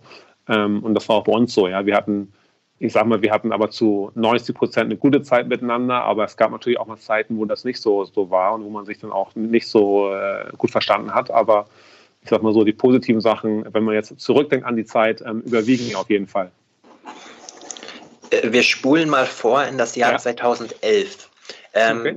Aus dem Jahr 2011 ist ja überliefert, ähm, da gibt es mehrere äh, Geschichten, Versionen, also es stimmt ja auch, aber mhm. ähm, dass äh, Angie nach ihrem Schulterproblem, als sie dann wieder gespielt hat, ähm, nicht so eine gute Phase hatte und auch mit sich gehadert hat. Und dann äh, soll es so gewesen sein, dass äh, Andrea Petkovic sie ja für ein paar Wochen nach Offenbach an die Akademie geholt hat vor den US Open 2011 und dort ein bisschen trainiert hat und daraufhin äh, sie so einen Lauf hatte bei den US Open. Ich habe in meiner Vorbereitung nicht so viel äh, gefunden, deswegen frage ich dich jetzt einfach mal eine mhm. offene Fragestellung. Ähm, in dem Jahr 2011, was hast du für eine Rolle mit Angie gespielt? Wart ihr damals als Spielertrainerin zusammen oder nicht? Wie war das damals? Nee, ich glaube, wir haben auch in dem Jahr 2011 auch trainiert und ähm, ja, da hatte sie auch schwer zu kämpfen, auch nicht so gut gespielt und nicht so ja. erfolgreich gespielt und auch nicht so motiviert, wie gesagt. Und dann kam halt die Idee von, von der Andrea auch und ähm, das mal zu versuchen. Und da habe ich auch gesagt, ich war, ich war, für, mich als Trainer ist es natürlich auch wichtig, dass man nicht so sagt, man, man muss sich den Stempel raufdrücken, sondern man muss offen sein auch für, für andere Sachen. Ja. Und dann wird, okay, wir machen dort einfach, also sie, sie geht mal für, für ich glaube, es waren zwei oder drei Wochen, bin ich auch nicht sicher, ähm, ist sie nach Offenbach gegangen zu dem Alex Waske und ähm, zu Benny. Ibrahim Zadeh und ähm, ja, und die haben da wirklich hart trainiert und super trainiert und dann auch, glaube ich, das war direkt vor den US Open und haben dann auch den Trip gemacht zu den US Open zusammen mit der Academy. Ähm, und das war natürlich ein super Erfolg. Und das war natürlich dann auch, war natürlich auch super für mich zu sehen. Ja, für mich ist halt wichtiger, dass die Spielerin ähm, Erfolg hat. Und ähm, ja, und das war toll, dass sie dann so einen Lauf gehabt hat bei den US Open im Halbfinale war. Und ja, das war natürlich stark. Das heißt aber, du warst dann auch in, in, dieser Phase nicht präsent, nicht dabei. Ist das richtig? Nee, ich war nicht mit in Amerika. Ich war immer noch so ein bisschen, äh, genau, ich hatte ja auch, ich hatte ja vorher natürlich auch Kontakt mit, mit Benny und, und, und Alex, glaube ich, dass man sich mal abspricht im Training und so weiter. Aber letztendlich haben die das natürlich dann alleine gemacht. Auch den US-Trip, haben wir gesagt, okay, Torben macht sozusagen erstmal Pause sozusagen und wir, wir übernehmen sie sozusagen erstmal. Und ähm, ja, das war dann so der Deal. Und ähm, ja, danach äh, war auch dann die Frage, wie es weitergeht. Und dann haben wir aber relativ, glaube ich, 2012 ähm, hat sie auch dazu entschieden, dass wir dann wieder losziehen. Ich glaube auch nach Australien, bin ich mir gar nicht sicher, aber da habe ich auch Australien gemacht, glaube ich, 2012. Wenn man, wenn man viele Jahre später dann zusammen so Riesenerfolge feiert, ähm, kann man die Frage jetzt äh, mit gutem Gewissen einfacher stellen. Du hast ja gesagt, dass dir das Wohl der Spielerin immer äh, am wichtigsten war. Aber fragt man sich dann, als Trainer nicht auch oder als Mensch so, Mist, ja, jetzt ist sie zwei Wochen da und dann auf einmal explodiert sie so. Habe ich irgendwas mhm. falsch gemacht oder waren das nicht die Gedanken damals? Na, natürlich äh, hinterfragt man sich auch. Das ist ganz klar, dass man dann, wenn man zu Hause sitzt, sagt man auch, hey, natürlich wäre man gerne dabei gewesen. Das wäre gelogen, wenn man das, wenn man sagt, ich wäre nicht gerne dabei gewesen. Aber ähm, letztendlich ist es trotzdem, ist natürlich toll zu sehen, dass sie, dass sie so erfolgreich gespielt hat. Ja, und natürlich hinterfragt man sich dann auch, was kann man besser machen. Das frage ich mich aber auch generell immer. Ja? Auch, auch wenn sie gut spielt oder schlecht spielt, dann äh, frage ich mich trotzdem am Ende des Abends, okay, was kann ich in der nächsten Woche im Training besser machen? Was kann ich eventuell ähm, noch verbessern? Wie, wie, wie kann ich meine Athletin noch ein bisschen besser machen? Ja, da, da versucht man schon viel zu finden und versucht man schon ähm, Anreize zu finden, äh, dass die Athletin auch weiter halt mit Motivation dabei ist. Ja. Und ähm, ich habe immer eigentlich, eigentlich versucht, so, so zu denken, immer versucht, positiv zu denken und sagen, okay, komm. Ähm, und, und wenn, wenn natürlich so gespielt, auch, auch mit der, mit der Academy, ähm, das war trotzdem natürlich eine super, super Zeit ja, und super, super für, für Angie. Ihr habt euch ja dann als Team etabliert, äh, als Top-Spielerin, als Top-Ten-Spielerin, ähm, mhm. ohne den ganz großen, herausragenden Erfolg, der über der Tennisszene hinaus in Deutschland aufgefallen wäre, aber trotzdem ja als beste deutsche Spielerin äh, zum ersten Mal seit langem. Ähm, dann ist es zu einer Auszeit gekommen. Kannst du mal jetzt sagen, was damals genau los war? Genau, es war auch so, dass dann eigentlich direkt nach den US Open, das heißt, das Jahr 2012 haben wir wieder angefangen. Das heißt, dann hatte ich eine kurze Pause. 2012 war auch eigentlich, auch wenn das jetzt, wie du sagst, es war nicht so in der Presse wie 2016, auch nicht so erfolgreich, aber es war auch ein Jahr, wo sie sehr, sehr viel gewonnen hat. Ja, da ja. war sie, sie, sie war Halbfinale Wimbledon gegen die Radwanska, hat sie da gespielt. Sie hat in Cincinnati jetzt das erste Mal Serena geschlagen, war dort, war dort im Finale gegen Lina. Das heißt, sie hat das Jahr wirklich super gespielt, auch ähm, und eigentlich das Jahr, eigentlich das, das verrückteste Turnier war wirklich in Indian Wales. Ja, da hatte sie gegen äh, da hatte sie gegen die Sloane Stevens in der ersten Runde, hat sie 2-6, 1-5, 15-40, weiß ich noch. Äh, zwei Matchbälle hinten, das hat sie noch gewonnen. Dann hatte sie nächste Runde Walkover, dann hat sie gegen die McHale vier Matchbälle abgewehrt, auch noch gewonnen. Und dann gegen Linage und dann hat auch noch gewonnen und dann hat sie, glaube ich, im Halbfinale verloren. Das heißt, das war auch ein unglaubliches Turnier, was ich auch nie vergessen werde. Indian Wales, ich glaube, es war 2012, äh, wo sie dann wirklich zwei Matches in Folge jeweils mindestens drei Matchbälle ähm, abwehrt und noch gewinnt. Das war ein unglaubliches Turnier, muss ich sagen. Und ähm, ja, das war, das war 2012, wo sie auch, auch schon sehr stark war. Ja, und dann war ist es halt immer so, nach einem so guten Jahr, ähm, 2013 war dann halt schwierig für sie. Ja, das heißt, da hat sie, dann konnte sie es nicht so abrufen wie 2012 und ähm, wollte natürlich mehr und es hat nicht so funktioniert. Und dann natürlich als, als Athletin äh, fragt sich schon, okay, was kann ich ändern? Und dann ist natürlich auch der Trainer irgendwo dann auch in der im, im Gespräch, sage ich mal. Und ähm, ja, deswegen haben wir uns dann Ende, glaube ich, 2013, meine ich, ähm, haben wir dann gesagt, okay, wir, wir machen mal eine Pause. Haben beide gemerkt, okay, es, ist, es, es wäre vielleicht gut für die Entwicklung für Angie, dass sie, dass sie was Neues bekommt und ähm, eine neue Stimme hört einfach mal. Und dann haben wir uns einfach auch gesagt, okay, wir machen mal eine kleine Auszeit. Ähm, und dann hat Benny wieder mit ihr trainiert halt. Ähm, ich glaube, eineinhalb Jahre dann. Ich glaube, ich glaube Ende 2013 und 2014 komplett, meine ich. Ja, genau. Habe ich mir auch so notiert. Ja, ja. Ähm, wie geht man als Trainer, aber auch als Mensch mit sowas um, wenn man gute Erfolge hat, auch das Gefühl hat, dass man die Spielerin voranbringt und dann läuft etwas nicht. Also denkt man dann, Mensch, was habe ich jetzt falsch gemacht? Oder hast du es auch reflektiert, dass du damals was falsch gemacht hast oder hättest was besser machen können? Ähm, mit diesen Jahren jetzt Abstand, was sagst mhm. du zu der damaligen Zeit? Nee, aber auf, auf jeden Fall. Natürlich stellt man sich als Trainer definitiv auch in Frage, äh, auch, auch wenn es schlecht läuft. Ja. Gerade wenn es schlecht läuft, denkt man sich auch, okay, wir müssen jetzt ein bisschen was arbeiten. Entweder müssen wir ein bisschen härter arbeiten, ein bisschen mehr in der Conny arbeiten oder ich muss, sie, muss sie, meine Spielerin vielleicht etwas anders ansprechen, ja, auf eine andere Art und Weise ähm, und versuchen, noch ein bisschen, ein paar Prozente mehr rauszubekommen. Ähm, da fragt man sich schon natürlich ähm, täglich, ähm, was man besser machen kann. Aber letztendlich ob es jetzt bei den Erfolgen oder auch bei dem äh, bei Nichterfolgen ist, letztendlich muss die Spielerin halt auf dem Platz auch es abrufen können und auch abrufen ähm, und auch halt das Spiel muss sie selber spielen und selber auch gewinnen. Das heißt, genauso wie wenn es gut läuft, ja, ist sie, ist sie letztendlich die Gewinnerin. Und ich als Trainer freue mich auch und natürlich bin ich dann mehr in der Präsenz. Genauso, wenn es schlecht läuft, ja, ist es auch so, dass man dann als Trainer sie natürlich auch hinterfragt. Aber letztendlich ähm, am Ende des Tages muss die Spielerin ähm, auf dem Platz selbst ähm, das Ding holen, ja, und auch die. Die Lorbeeren einsammeln, sage ich mal. Im Tennis ist es ja so, dass die Trainer nicht so viel Aufmerksamkeit haben wie zum Beispiel im Fußball. Mhm. Äh, wenn eine Mannschaft gut spielt und einen gepflegten Fußball spielt, dass das dann eher dem Trainer zugeschrieben wird. Und wenn die Mannschaft nicht gut spielt oder es im Team nicht stimmt, dass dann ganz schnell auch der Trainer am Pranger steht. Mhm. Auf diese Zeit damals bezogen hat vielleicht auch Angelique Kerber Fehler gemacht oder etwas nicht komplett abgerufen, oder kann man das so nicht sagen? Nein, natürlich hat sie, ich denke mal so, dass man, sie hat natürlich auch, auch Fehler gemacht. sie hat auch, auch Vor- und Rückhand Fehler gemacht. so kann man sagen. Ja, sie hat auch ähm, natürlich auch ähm, ein paar Fehler gemacht. Aber ähm, letztendlich, wie gesagt, was ich schon gesagt habe, ähm, im Tennis ist natürlich auch so, es ist natürlich auch eine, eine, eine sehr schmale Linie, sage ich mal. Ja, ein sehr schmaler Grad, weil es ist wirklich so, dass die, auch die anderen Spielerinnen sind, sind alles, alles Top-Athletinnen und Top-Spielerinnen. Ja, und ähm, zum Beispiel auch das Jahr, wo es schlecht lief, da hat sie zum Beispiel 2017, wir hatten ja 2016 das super Jahr, kommen wir gleich noch später zu, und 2017, wo, ja, da war es auch schwierig und da hat sie halt ein Match Wimbledon gegen die Gabine Muguruza, ich glaube Achtelfinale war es, was sie dann yes. ganz, was sie dann ganz knapp 6-4 verliert im dritten und daraufhin gewinnt Gabine Wimbledon, wo ich glaube, wenn, wenn das Angie gewinnt, ja, dann gewinnt sie, kann sie auch, hat sie auch die Chance, Wimbledon zu gewinnen. Und dann ist das Jahr wieder gut. Das heißt, es ist halt so ein schmaler Grad, wo du als Spielerin sagst, okay, es war ein, ein gutes und ein schlechtes Jahr, ja, dass man da wirklich abwägen muss und, ähm, und auch sehen muss, die anderen sind auch ganz gut, die anderen Spielerinnen. Und man muss einfach jeden Tag versuchen, voll Power zu gehen und muss einfach im Turnier einfach versuchen, immer sein Bestes abzurufen und einfach Vollgas zu geben. Ja, man kann da nicht, man kann nicht zurückhalten. Ja? Man muss einfach immer Gas geben.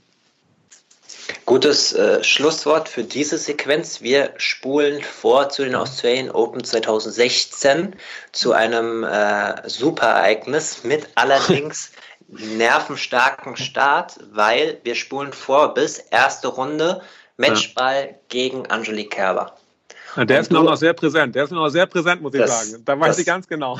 Das glaube ich sofort. Das wäre auch komisch, wenn du das nicht mehr wissen würdest. Ähm, ganz krass gefragt, du sitzt auf der Tribüne, sie erste Runde, viele Ambitionen und sie hat Matchball gegen sich und du denkst, was in dem Moment?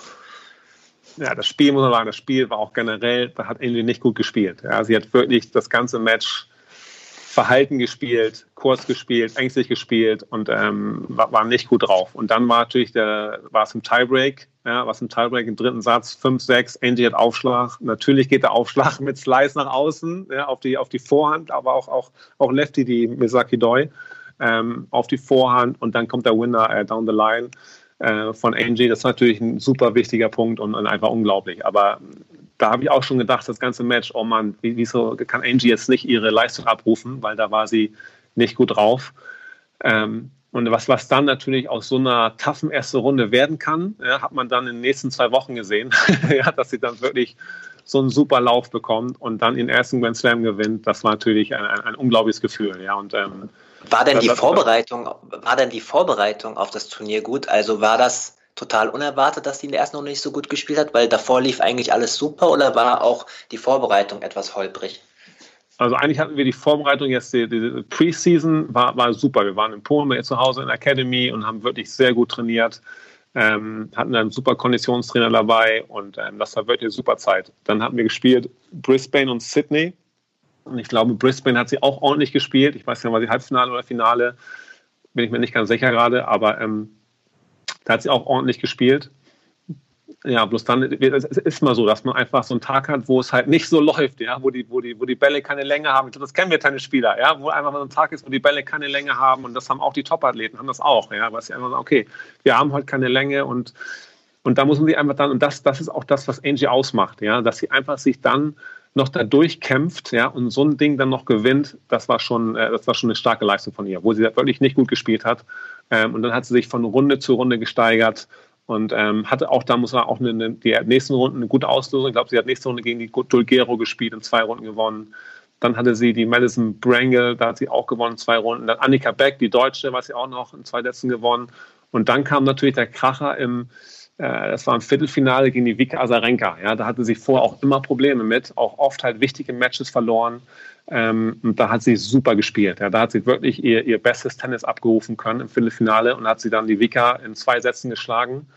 Und dann mussten wir halt, da war sie Halbfinale und da mussten wir, oh, hier, hier ist jetzt einiges möglich. Ja, hier ist schon einiges möglich jetzt. Und ähm, ja, dann auch vor allen Dingen hat sie Halbfinale gegen die Johanna Konta, ähm, wo man auch denkt, okay, Halbfinale Johanna Konta, das ist eine super Chance. Ja, das, das müssen wir auch, das, das müssen wir auch ziehen.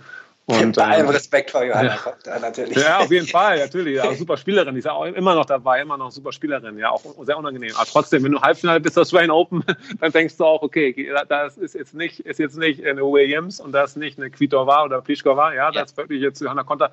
Ähm, eine super Spielerin, aber denkst du auch, okay, das, das ist jetzt eine super Chance und das hat eigentlich auch auch genommen und da hat sie auch wirklich, da war sie auch so fokussiert, auch in zwei Sätzen gewonnen. Das war natürlich super, super stark von ihr. Ja, also auch gerade nach der ersten Runde sich so dann innerhalb eines Turniers so super zu entwickeln. Ähm, ja, da kriege ich immer noch jetzt, wenn ich drüber nachdenke, Gänsehaut und das war wirklich eine super Zeit. Ja, und das war wirklich geil. Ich würde gern von dir wissen, wie die Vorbereitung auf das Finale abgelaufen ist gegen Serena Williams aus Trainersicht. Ja, das war auch, ja, das war natürlich auch, ich glaube, das war auch da, genau, das war auch da in den Katakomben, das war auch lustig, da habe ich den, habe ich den Boris getroffen. Ich glaube, zu der Zeit war Boris Trainer von Novak ja auch. Und, äh, ja, müsste, ja, ja, genau. Ja, haben sich genau?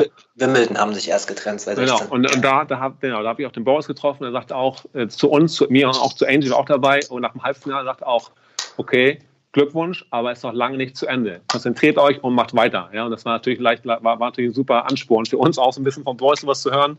Und ähm, dann haben wir uns natürlich darauf gut vorbereitet. Also wir haben als Trainer versuchst du, es ist so ein bisschen meine Art, versuchst du, egal ob es jetzt erste Runde ist oder ob es Finale gegen Serena ist, du versuchst so ein bisschen die Rituale einzuhalten. Ja, das heißt, du versuchst jetzt nicht durchzudrehen und das jetzt auch auf einmal, du machst, ich mache halt immer Besprechung direkt vorm Spiel. Ja, dann fange ich nicht an, vom Finale das vielleicht am Tag vorher zu machen oder sowas, ja, sondern versuche das schon gleich zu machen. Das heißt, wir waren am Abend vorher, essen wie immer. Wir waren auch relativ kleiner Kreis. Ja. Das heißt, ich war dabei und der Physio, der Simon Eden war, glaube ich, dabei, genau. Und das Team von Yonex, da waren auch ein paar dabei. Das heißt, wir haben es so gemacht wie immer. Wir waren essen zusammen als Team, ähm, haben uns dann am nächsten Tag eingeschlagen, haben uns dann ähm, auch besprochen, okay, was gegen Serena wichtig ist, ähm, was die Serena macht, worauf sich Angie einstellen kann und was Angie dagegen machen muss, um erfolgreich zu spielen. Ähm, und haben uns dann gesagt, okay, let's go, let's do it, Punkt für Punkt so ungefähr, ja, wie man es kennt, ja, Punkt für Punkt und, äh, und, und reingehen und das Beste geben. Ja. Heute nochmal die, die Seele auf den Platz lassen und voll Power rausgehen. Und das hat sie auch dann ja unglaublich gemeistert. Da kann man ja gar nicht, äh, das, das haben wir alle miterlebt, ähm, was das für ein Spiel war in drei Sätzen auf und ab. Ja, und dann hat sie halt das Break noch halt, dann hat sie halt, glaube ich, schon ja hochgeführt, relativ hoch geführt im, im dritten Satz, 5-3 geführt, konnte Aufschlag nicht durchbringen und musste sie dann, musste dann Serena breaken zum, zum 6-4 im dritten. Das war ja ein unglaubliches Match. Ja, das war immer, war sehr schön. Wie war es noch vor dem Match? Äh, war Angie äh, gleich gut, normal drauf oder hast du eine viel größere Anspannung gemerkt äh, oder ging das bei ihr sogar? Nee, also wie gesagt, ich glaube auch, dass Angie so ähnlich wie ich ja, auch, auch versucht, es halt auch so zu sehen. Das heißt, wir haben alles gleich gemacht und sie versucht auch nach außen hin auch einen sehr gelassenen Eindruck zu machen. Ja, das heißt, sie, wird jetzt, sie hat jetzt nicht Eindruck auf mich gemacht, dass sie jetzt super nervös ist. Natürlich haben wir gesprochen darüber, dass es ein sehr spezielles Match ist, aber letztendlich haben wir gesagt, geh raus, ja, das, das, geh raus und gib alles, was du kannst heute. Mehr kannst du letztendlich auch nicht machen. Ja, das heißt, du musst rausgehen und versuchen, jeden Punkt so tough zu spielen, wie du kannst. Ja, und das, man sieht es auch da ja ganz, ganz klar. Du musst gegen Doi machen in der ersten Runde und gegen Serena musst du es erst recht machen im Finale. Ja, ähm, das heißt, sie musste rausgehen, alles geben und hat es auch gemacht und war auch, glaube ich, sehr fokussiert von Anfang an, ähm, auch am Tag vorher schon und hat das eigentlich auch hat auch gewusst, sie hat auch immer gewusst und wir haben auch als Team gewusst, okay, wir sind gefährlich für Serena. Ja, wir haben es immer gewusst. Das heißt, das Spiel von Angie, ja, das mag Serena nicht. Es kommen so viele Bälle zurück von Angie. Die Angie gibt keinen Ball verloren und, und die Serena muss den Punkt drei, vier, fünf Mal machen und das mag sie nicht. Ja, sie will den Punkt mit einem guten Aufschlag und den nächsten äh, Strike will sie den Punkt machen. Ja, und äh, das ist gegen Angie sehr schwierig und das wussten wir. Ähm, und, und auch gerade die Angie war sich bewusst auf ihre Stärken und wusste auch, dass, dass sie ja Serena sehr schwer macht an das Leben. Und das hat sie auch dann auch gemacht. Und danach habt ihr beide eure ähm, Freischwimmerfähigkeiten gezeigt im Yara River. Das war auch unvergessen. Das auch, wenn, ich wieder da bin in Australien, freue ich mich, wenn ich den, den Yara River sehe. Das ist einer der, der schmutzigsten, ich glaube, es ist eins, eins der schmutzigsten Ge Ge Gewässer in ganz, in ganz, in ganz, auf der ganzen Welt ist. Wusste ich aber erst nachher. Das habe ich jetzt nachher gehört. Aber äh, da sind wir gerne reingesprungen von. Jetzt war direkt am nächsten Tag und Natürlich haben wir abends auch richtig, richtig gut gefeiert, ja, kann man jetzt auch sagen. Ähm, haben richtig gut gefeiert. Die Angie hat kaum geschlafen, hat dann super, äh, die, die, super Interviews gemacht und war, glaube ich, auch froh, dass sie dann mal eine kleine Erfrischung hatte im Wasser. Das war, glaube ich, notwendig für alle. Und ähm, das war schon eine super Zeit. Für die Leute, die es nicht wissen, ihr habt immer viel gewettet und das war einer eurer Inhalte, ne? Ja, wir haben auch sogar noch ein, eine Wette offen, glaube ich sogar noch. Also, was weiß man, glaube ich, auch. Ähm, wir haben gesagt, wenn Angie einen Grand Slam gewinnt, äh, machen wir einen Fallschirmsprung. Ja, das haben wir immer noch offen, aber wir haben gesagt, okay, das machen wir irgendwann nachher, nach ihrer Karriere, werden wir es irgendwann nochmal auf jeden Fall machen. Habe ich auch noch nie gemacht und ich habe auch mehr Schiss davor, glaube ich, als, als alle anderen. Ich werde euch gerne daran erinnern, wenn die Karriere ja. irgendwann mal ausklingt. Ähm, ja. Das lasse ich mir nicht entgehen. Aber ich hätte, ich glaube, äh, das hätte ich nicht gewettet. Ich bin, äh, ich habe Höhenangst und bin ganz klar. Nein. Ähm, wie hat sie denn später im Jahr das verlorene Wimbledon-Finale verkraftet? Oder wie habt ihr das als Team verkraftet? Wie seid ihr damit umgegangen? Ja, wie gesagt, also Wimbledon-Finale ist schwerer, ist, ist fast, finde ich, leichter zu verkraften, als wenn du US äh, French Open in der ersten Runde verlierst, ja, oder zweite Runde verlierst. Das heißt, ähm, Wimbledon hat sie auch sehr gut gespielt, äh, sich bis ins Finale, hat im Halbfinale die Venus geschlagen, Viertelfinale die Halep geschlagen. Also da hat sie auch sehr gut gespielt und wusste auch, sie hat gut gespielt und wusste letztendlich auch im Finale, okay, Serena hat so unglaublich aufgeschlagen, ja, wir konnten sie oder die Angie konnte sie nicht breaken, ja, sie hatte keine, ich glaube, sie hatte keinen Breakball gehabt ähm, und Serena war einfach zu gut an dem Tag mit ihrem Aufschlag. Ja, also ich glaube, wenn Angie da ein, zwei Chancen kriegt und vielleicht auch am Anfang des Satzes, wenn, wenn die Serena ein bisschen wackelt und ein bisschen nachdenkt beim Aufschlag, dann hätte sie auch das Ding gewonnen. Ja, weil gerade auf Rasen ist, ist mit Angies bester Belag. Ähm, da ist sie so gefährlich. Ich glaube auch, dass da war, war eine gute Chance. Ja, aber letztendlich, natürlich ist man traurig, dass man das nicht gewonnen hat. Aber ähm, auch so ein zweiter Platz ist nach ein paar Tagen, ja, dann, ist, dann weiß man auch, wie toll ein zweiter Platz ist, Wimbledon. Ja. Du hast ja vorhin schon eine Anekdote von den US Open erzählt aus dem Finale mit, mit, mit, der, mit den taktischen Anweisungen. Äh, mich würde mal interessieren, ähm, eine Spielerin, die einen Grand Slam gewonnen hat, äh, ein Wimbledon-Finale gespielt hat, die hatte dann eine völlig andere Wahrnehmung, beziehungsweise von außen ist eine völlig andere Wahrnehmung auf die Spielerin und auf das Team. Wie hast du das damals vor den US Open erlebt? Ähm, dass ihr jetzt als absolutes Top-Team und dass Angelique als absolute Weltklasse-Spielerin und Titelaspirantin gesehen wird bei jedem Grand Slam. Das ist ja eine völlig neue Situation. Ja, ja, die, die US Open waren auch natürlich sehr speziell. Also die Angie war zum ersten Mal Nummer zwei gesetzt, ja, an ja. dem Turnier, erste Mal zwei gesetzt. Ähm, und auch immer halt schon in New York auch immer gut gespielt. Ja, auch schon mal 2011, wo sie Halbfinale war. Das heißt, sie wusste, sie kann, kann dort in, bei US Open gut spielen.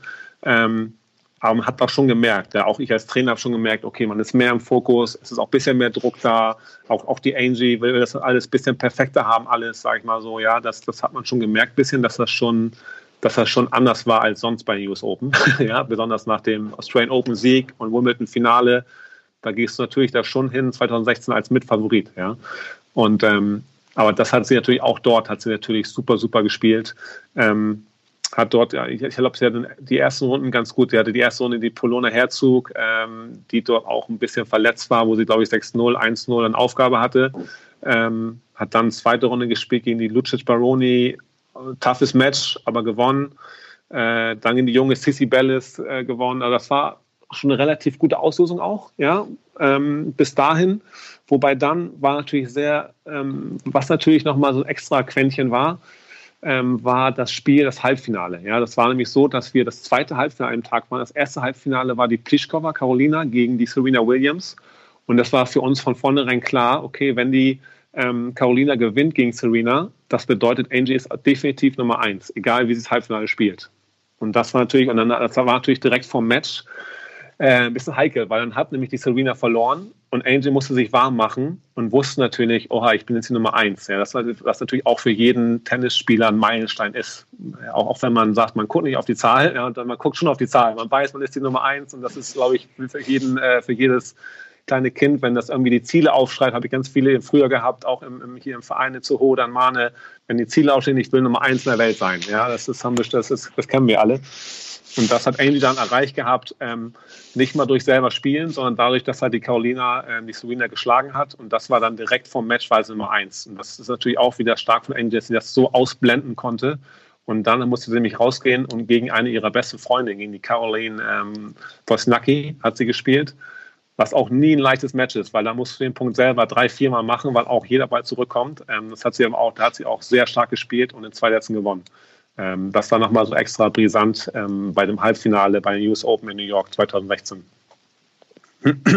Sehr interessante Einblicke, was von dem Jahr 2016 neben den ganzen Erfolgen ähm, übrig bleibt, ist auch die Tatsache, dass ähm, Angelique Kerber gesehen worden ist als Spielerin, die offensiver agiert hat.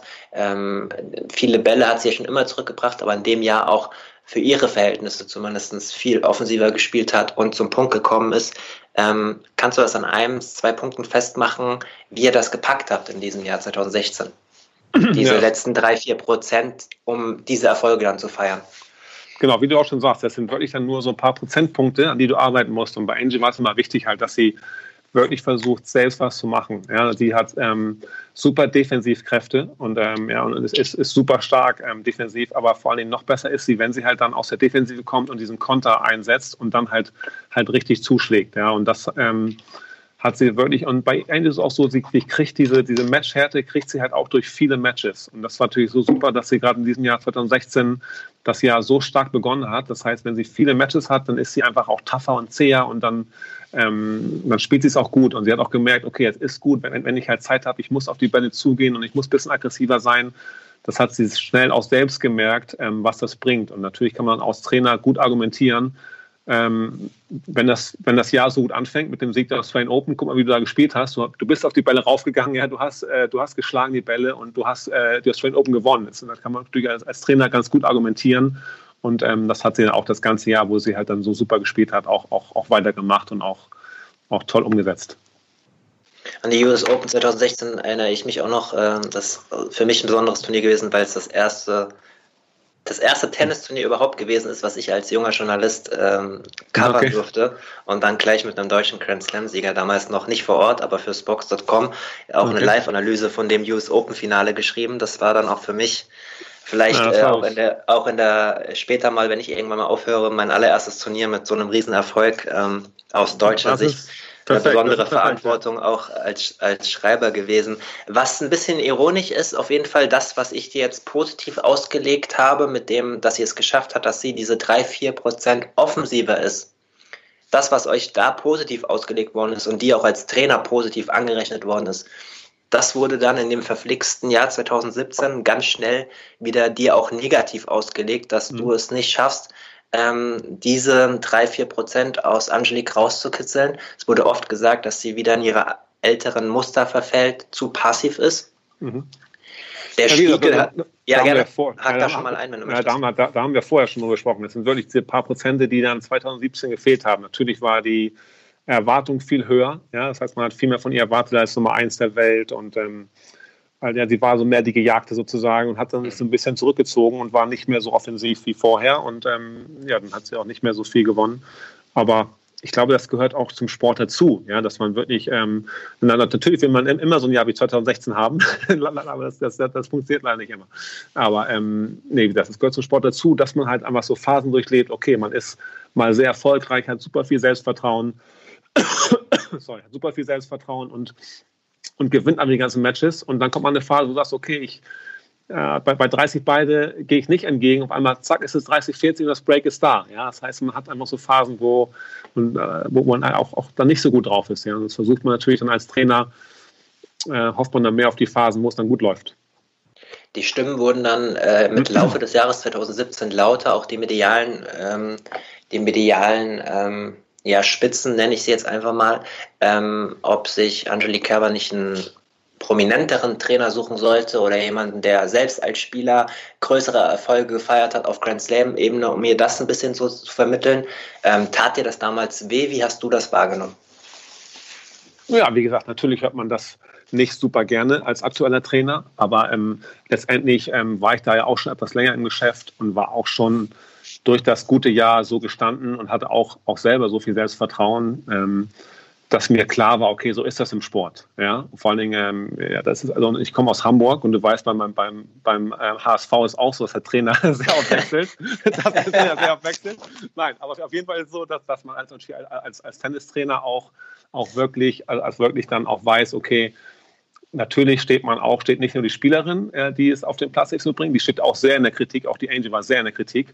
Und natürlich stehe ich dann auch mit im, als Trainer auch in der Kritik. Und das war mir, ähm, war mir bewusst und ich bin auch so realistisch davor, dass ich sage, okay, natürlich dann ähm, diese Stimme höre ich und ich versuche sie dann einfach ähm, umzumünzen in meine Motivation, es einfach noch besser zu machen. Ich habe versucht, natürlich, wir haben ja viel versucht, wir haben auch den Benny dazugenommen, Ibrahim Sadeh wieder, haben, dann, haben sie dann zu zweit ähm, trainiert in Amerika 2017 und haben wirklich auch viel versucht und, ähm, und ich war auch offen für sowas, ja, und ähm, ähm, ja, und es hat leider nicht so funktioniert und deswegen hat man sich am Ende des Jahres dann auch getrennt, aber ähm, trotzdem äh, habe ich so die, die Stimmen gehört natürlich, aber versucht das wirklich einfach so so umzumünzen in Energie für mich, dass ich sage, okay, ich mache, ich versuche es noch besser zu machen und ich versuche einfach gegen die Stimmen anzuarbeiten und versuche es ähm, gut zu machen mit Angel und habe dann jeden Tag schon versucht, das Beste aus, aus ihr herauszuholen.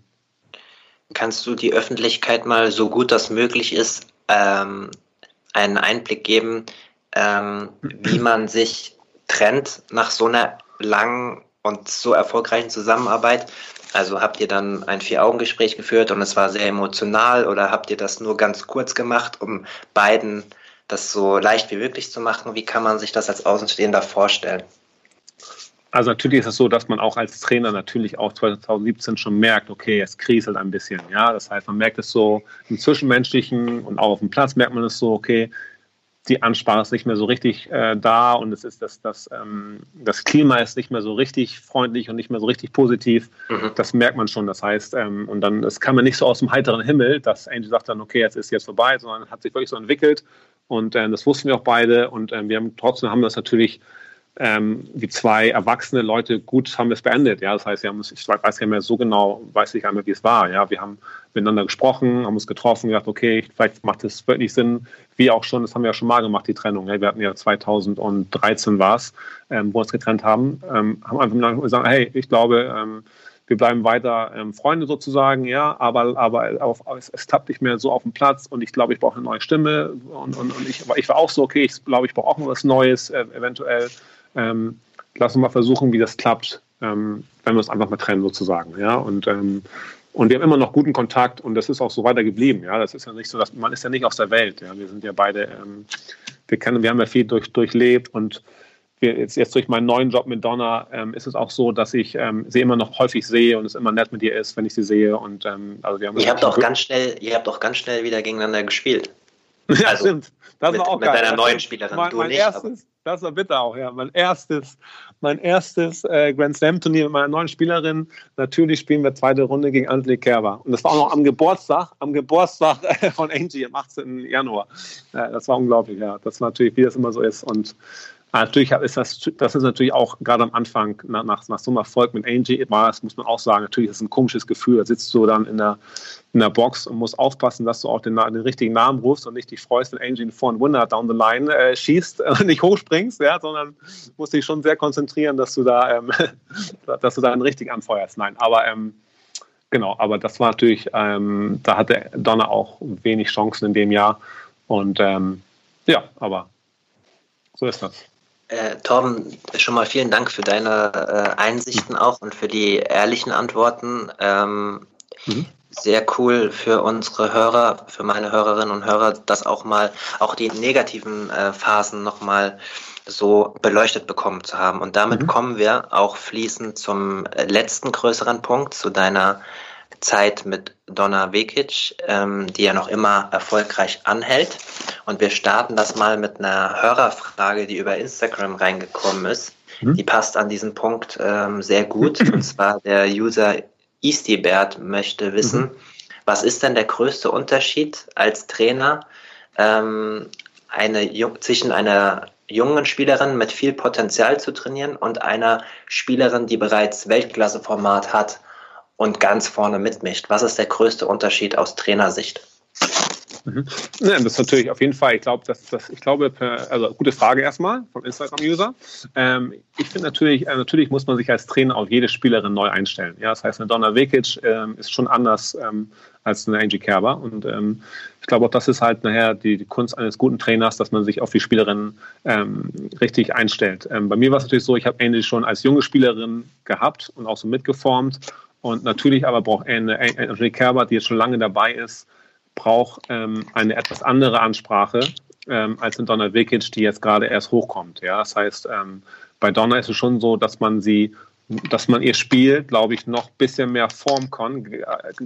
Gerade vor zwei Jahren, da war, wie ich sie bekommen habe, da war sie 21 Jahre alt.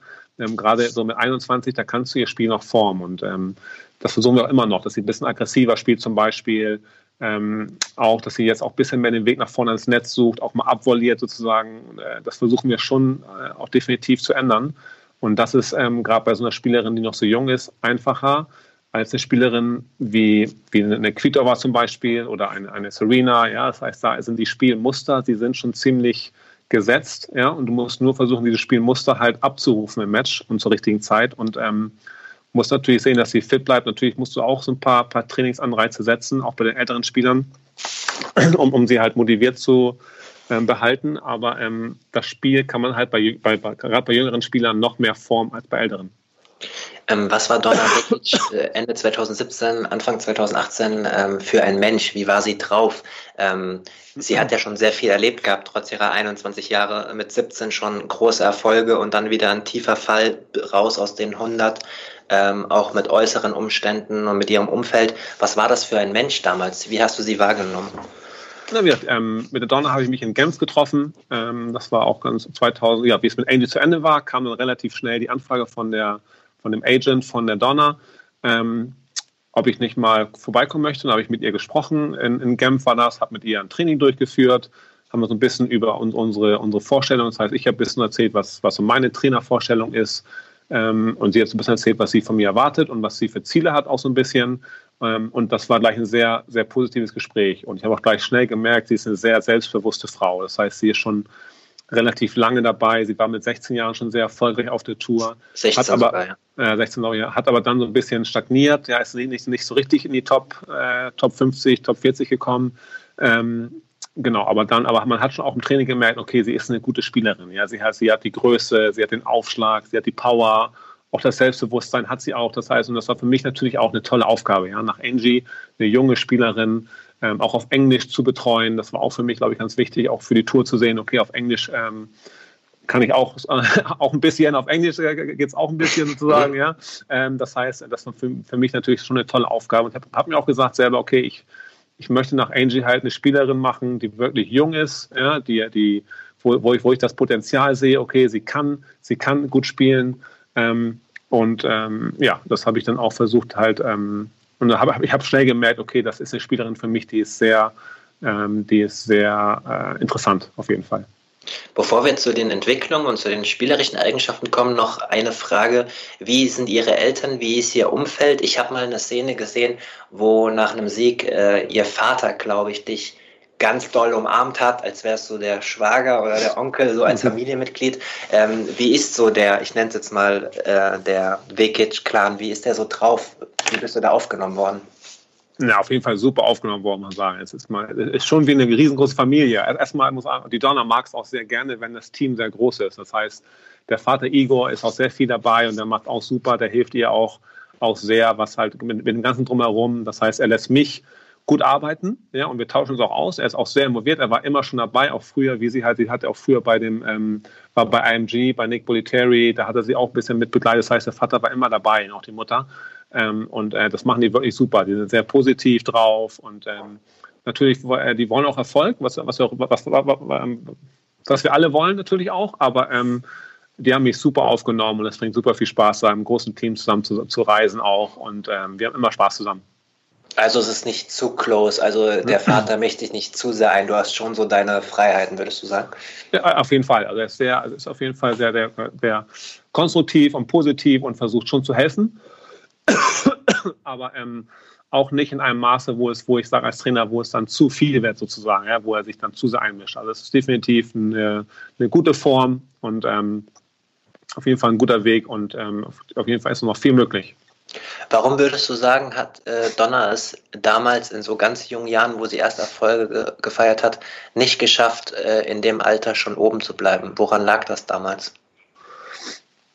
Nee, da auch so, es fehlt ihr auch so ein bisschen das Selbstvertrauen. Ich glaube, das habe ich ihr auch ein bisschen gegeben. Ich glaube auch, dass dadurch, dass ich auch vorher schon so einen Erfolg hatte mit Angie, glaube ich auch, dass sie mir gut zuhört. Das habe ich auch von Anfang an gemerkt. Das ist natürlich so, wenn du zu einer neuen Spielerin kommst, ähm, am Anfang gleich die Augen leuchten. Ja, du kannst erzählen, nur ich, ich habe natürlich versucht, was rüberzubringen und sie und ich merke richtig, okay, es kommt richtig schnell an und die Augen leuchten und sie hört dir gut zu und ähm, ich glaube auch, dass, dass, dass das hier viel geholfen hat und ähm, ja und ihr fehlte halt auch so ein bisschen, weil was immer bei ihr so ein bisschen war, war natürlich immer so ein bisschen die Beinarbeit und die Fitness. Das heißt, das hat ihr gefehlt und da hat sie auch wirklich sehr hart an sich selbst gearbeitet. Das war auch nicht mein Verdienst, ja sozusagen, sondern da hat sie wirklich auch mit den Fitnesstrainern und hat auch selber daran hart gearbeitet und das ist sehr viel besser geworden. Und auch ihr Spiel ist einfach gefährlicher geworden. Ja, sie ist, ähm, sie spielt offensiver auch jetzt, ähm, sie steht besser auf, finde ich. Und hat einfach, einfach ihr Spiel komplett weiterentwickelt und dadurch gewinnt sie jetzt viele Matches, die sie davor verloren hat. Von dir gibt es das Zitat, dass du gesagt hast, dass es äh, im Profitennis bei den Damen schwierig ist, so grundlegende technische Veränderungen noch vorzunehmen, wie ähm, die Vorhandtechnik oder die Rückhandtechnik zu verändern.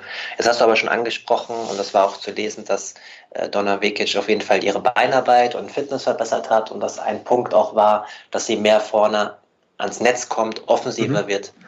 Ähm, ich jetzt als Außenstehender heißt das, dass ihr wirklich ganz wenig an technischen Elementen arbeitet und nur an solchen strategischen Sachen? Oder gibt es doch auch technische Elemente, die ihr in diesen äh, ja, mehr als zwei Jahren angegangen seid, weil das ist ja dann ein Prozess, wo es vielleicht auch erstmal schlechter wird, bevor es besser wird. Mhm.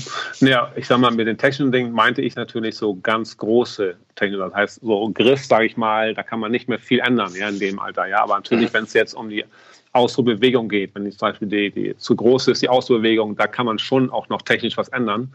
Auch gerade jetzt in der Corona-Zeit kann man, hat man sehr viel Zeit, was zu ändern. Aber ähm, ähm, ich glaube schon, wir haben auch, wir haben auch technisch, kann ich sagen, im Aufschlag gearbeitet natürlich und ähm, auch bis an der Rückhand gearbeitet.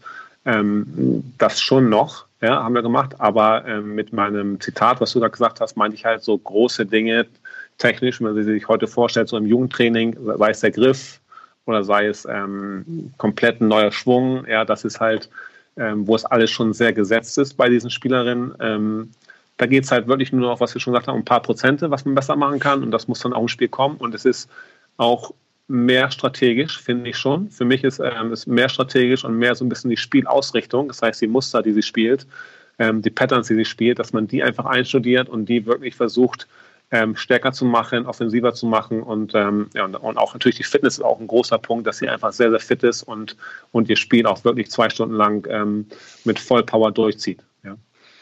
Donner hat in einem Interview mit dem Tennismagazin gesagt, äh, Torben holt das Beste aus mir heraus.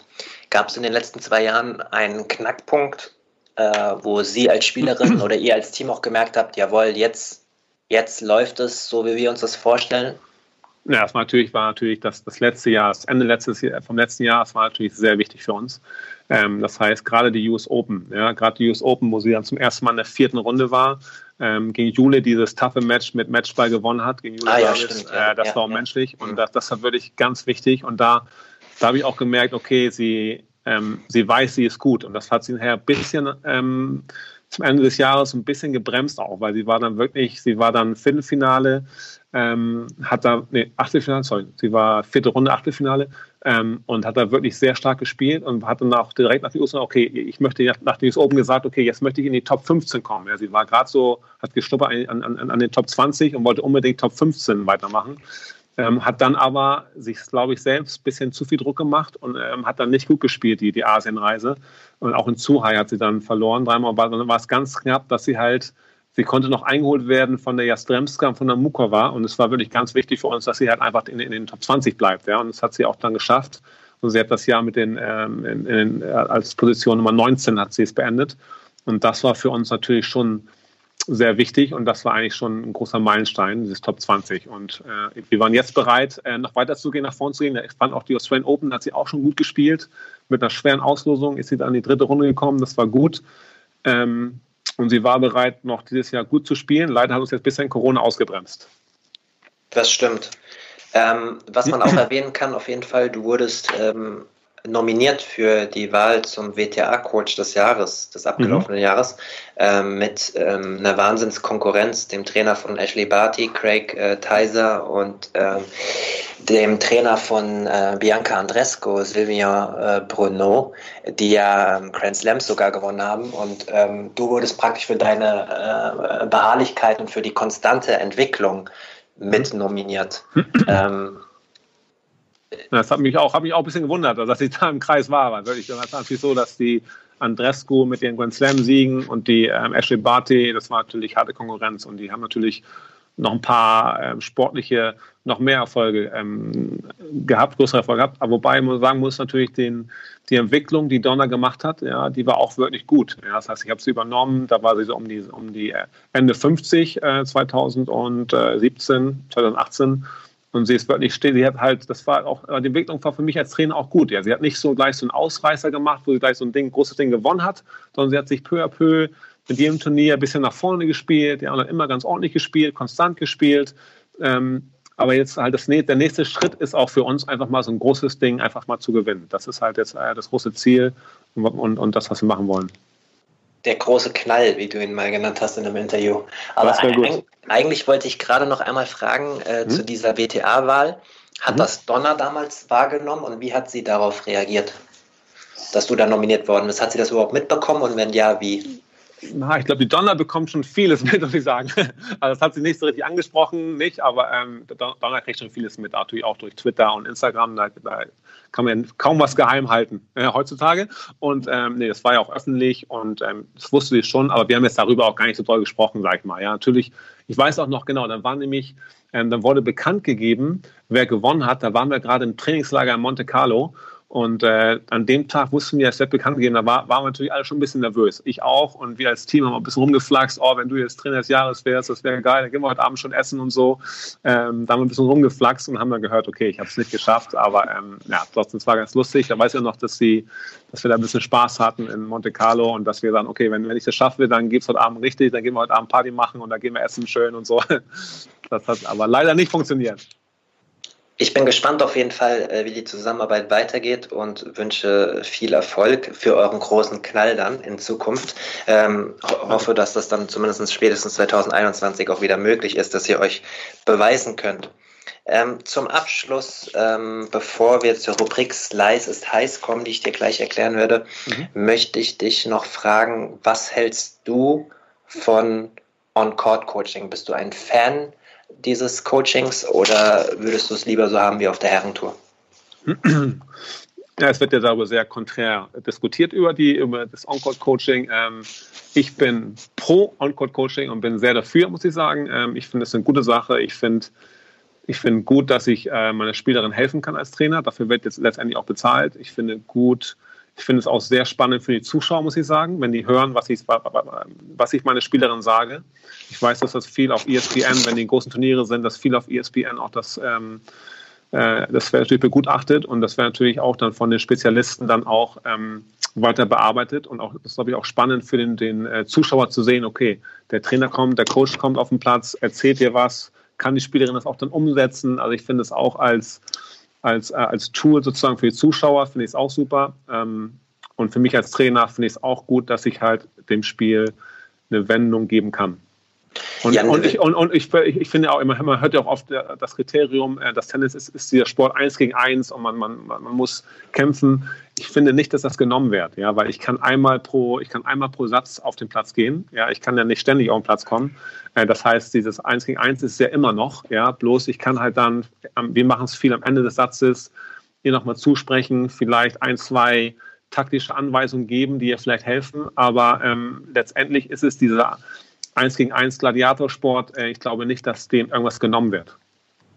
Jan de Witt hat gesagt, ja. der ja vornehmlich auf der Herrentour unterwegs ist, ähm, wir sind der einzige Job weltweit, äh, der eine Straftat begeht, wenn wir unseren Job nachgehen.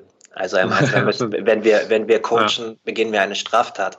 Ähm, und dass er und ihr als Trainerkollegen dadurch auch sichtbarer werden würdet und Fans dieses Trainerelement mehr wahrnehmen ja, können. Stimmt. Ja, ähm, stimmt, das ist auch richtig. Ja. Der, meine, der Jan hat auch gute Ansichten und er ist auch schon lange dabei.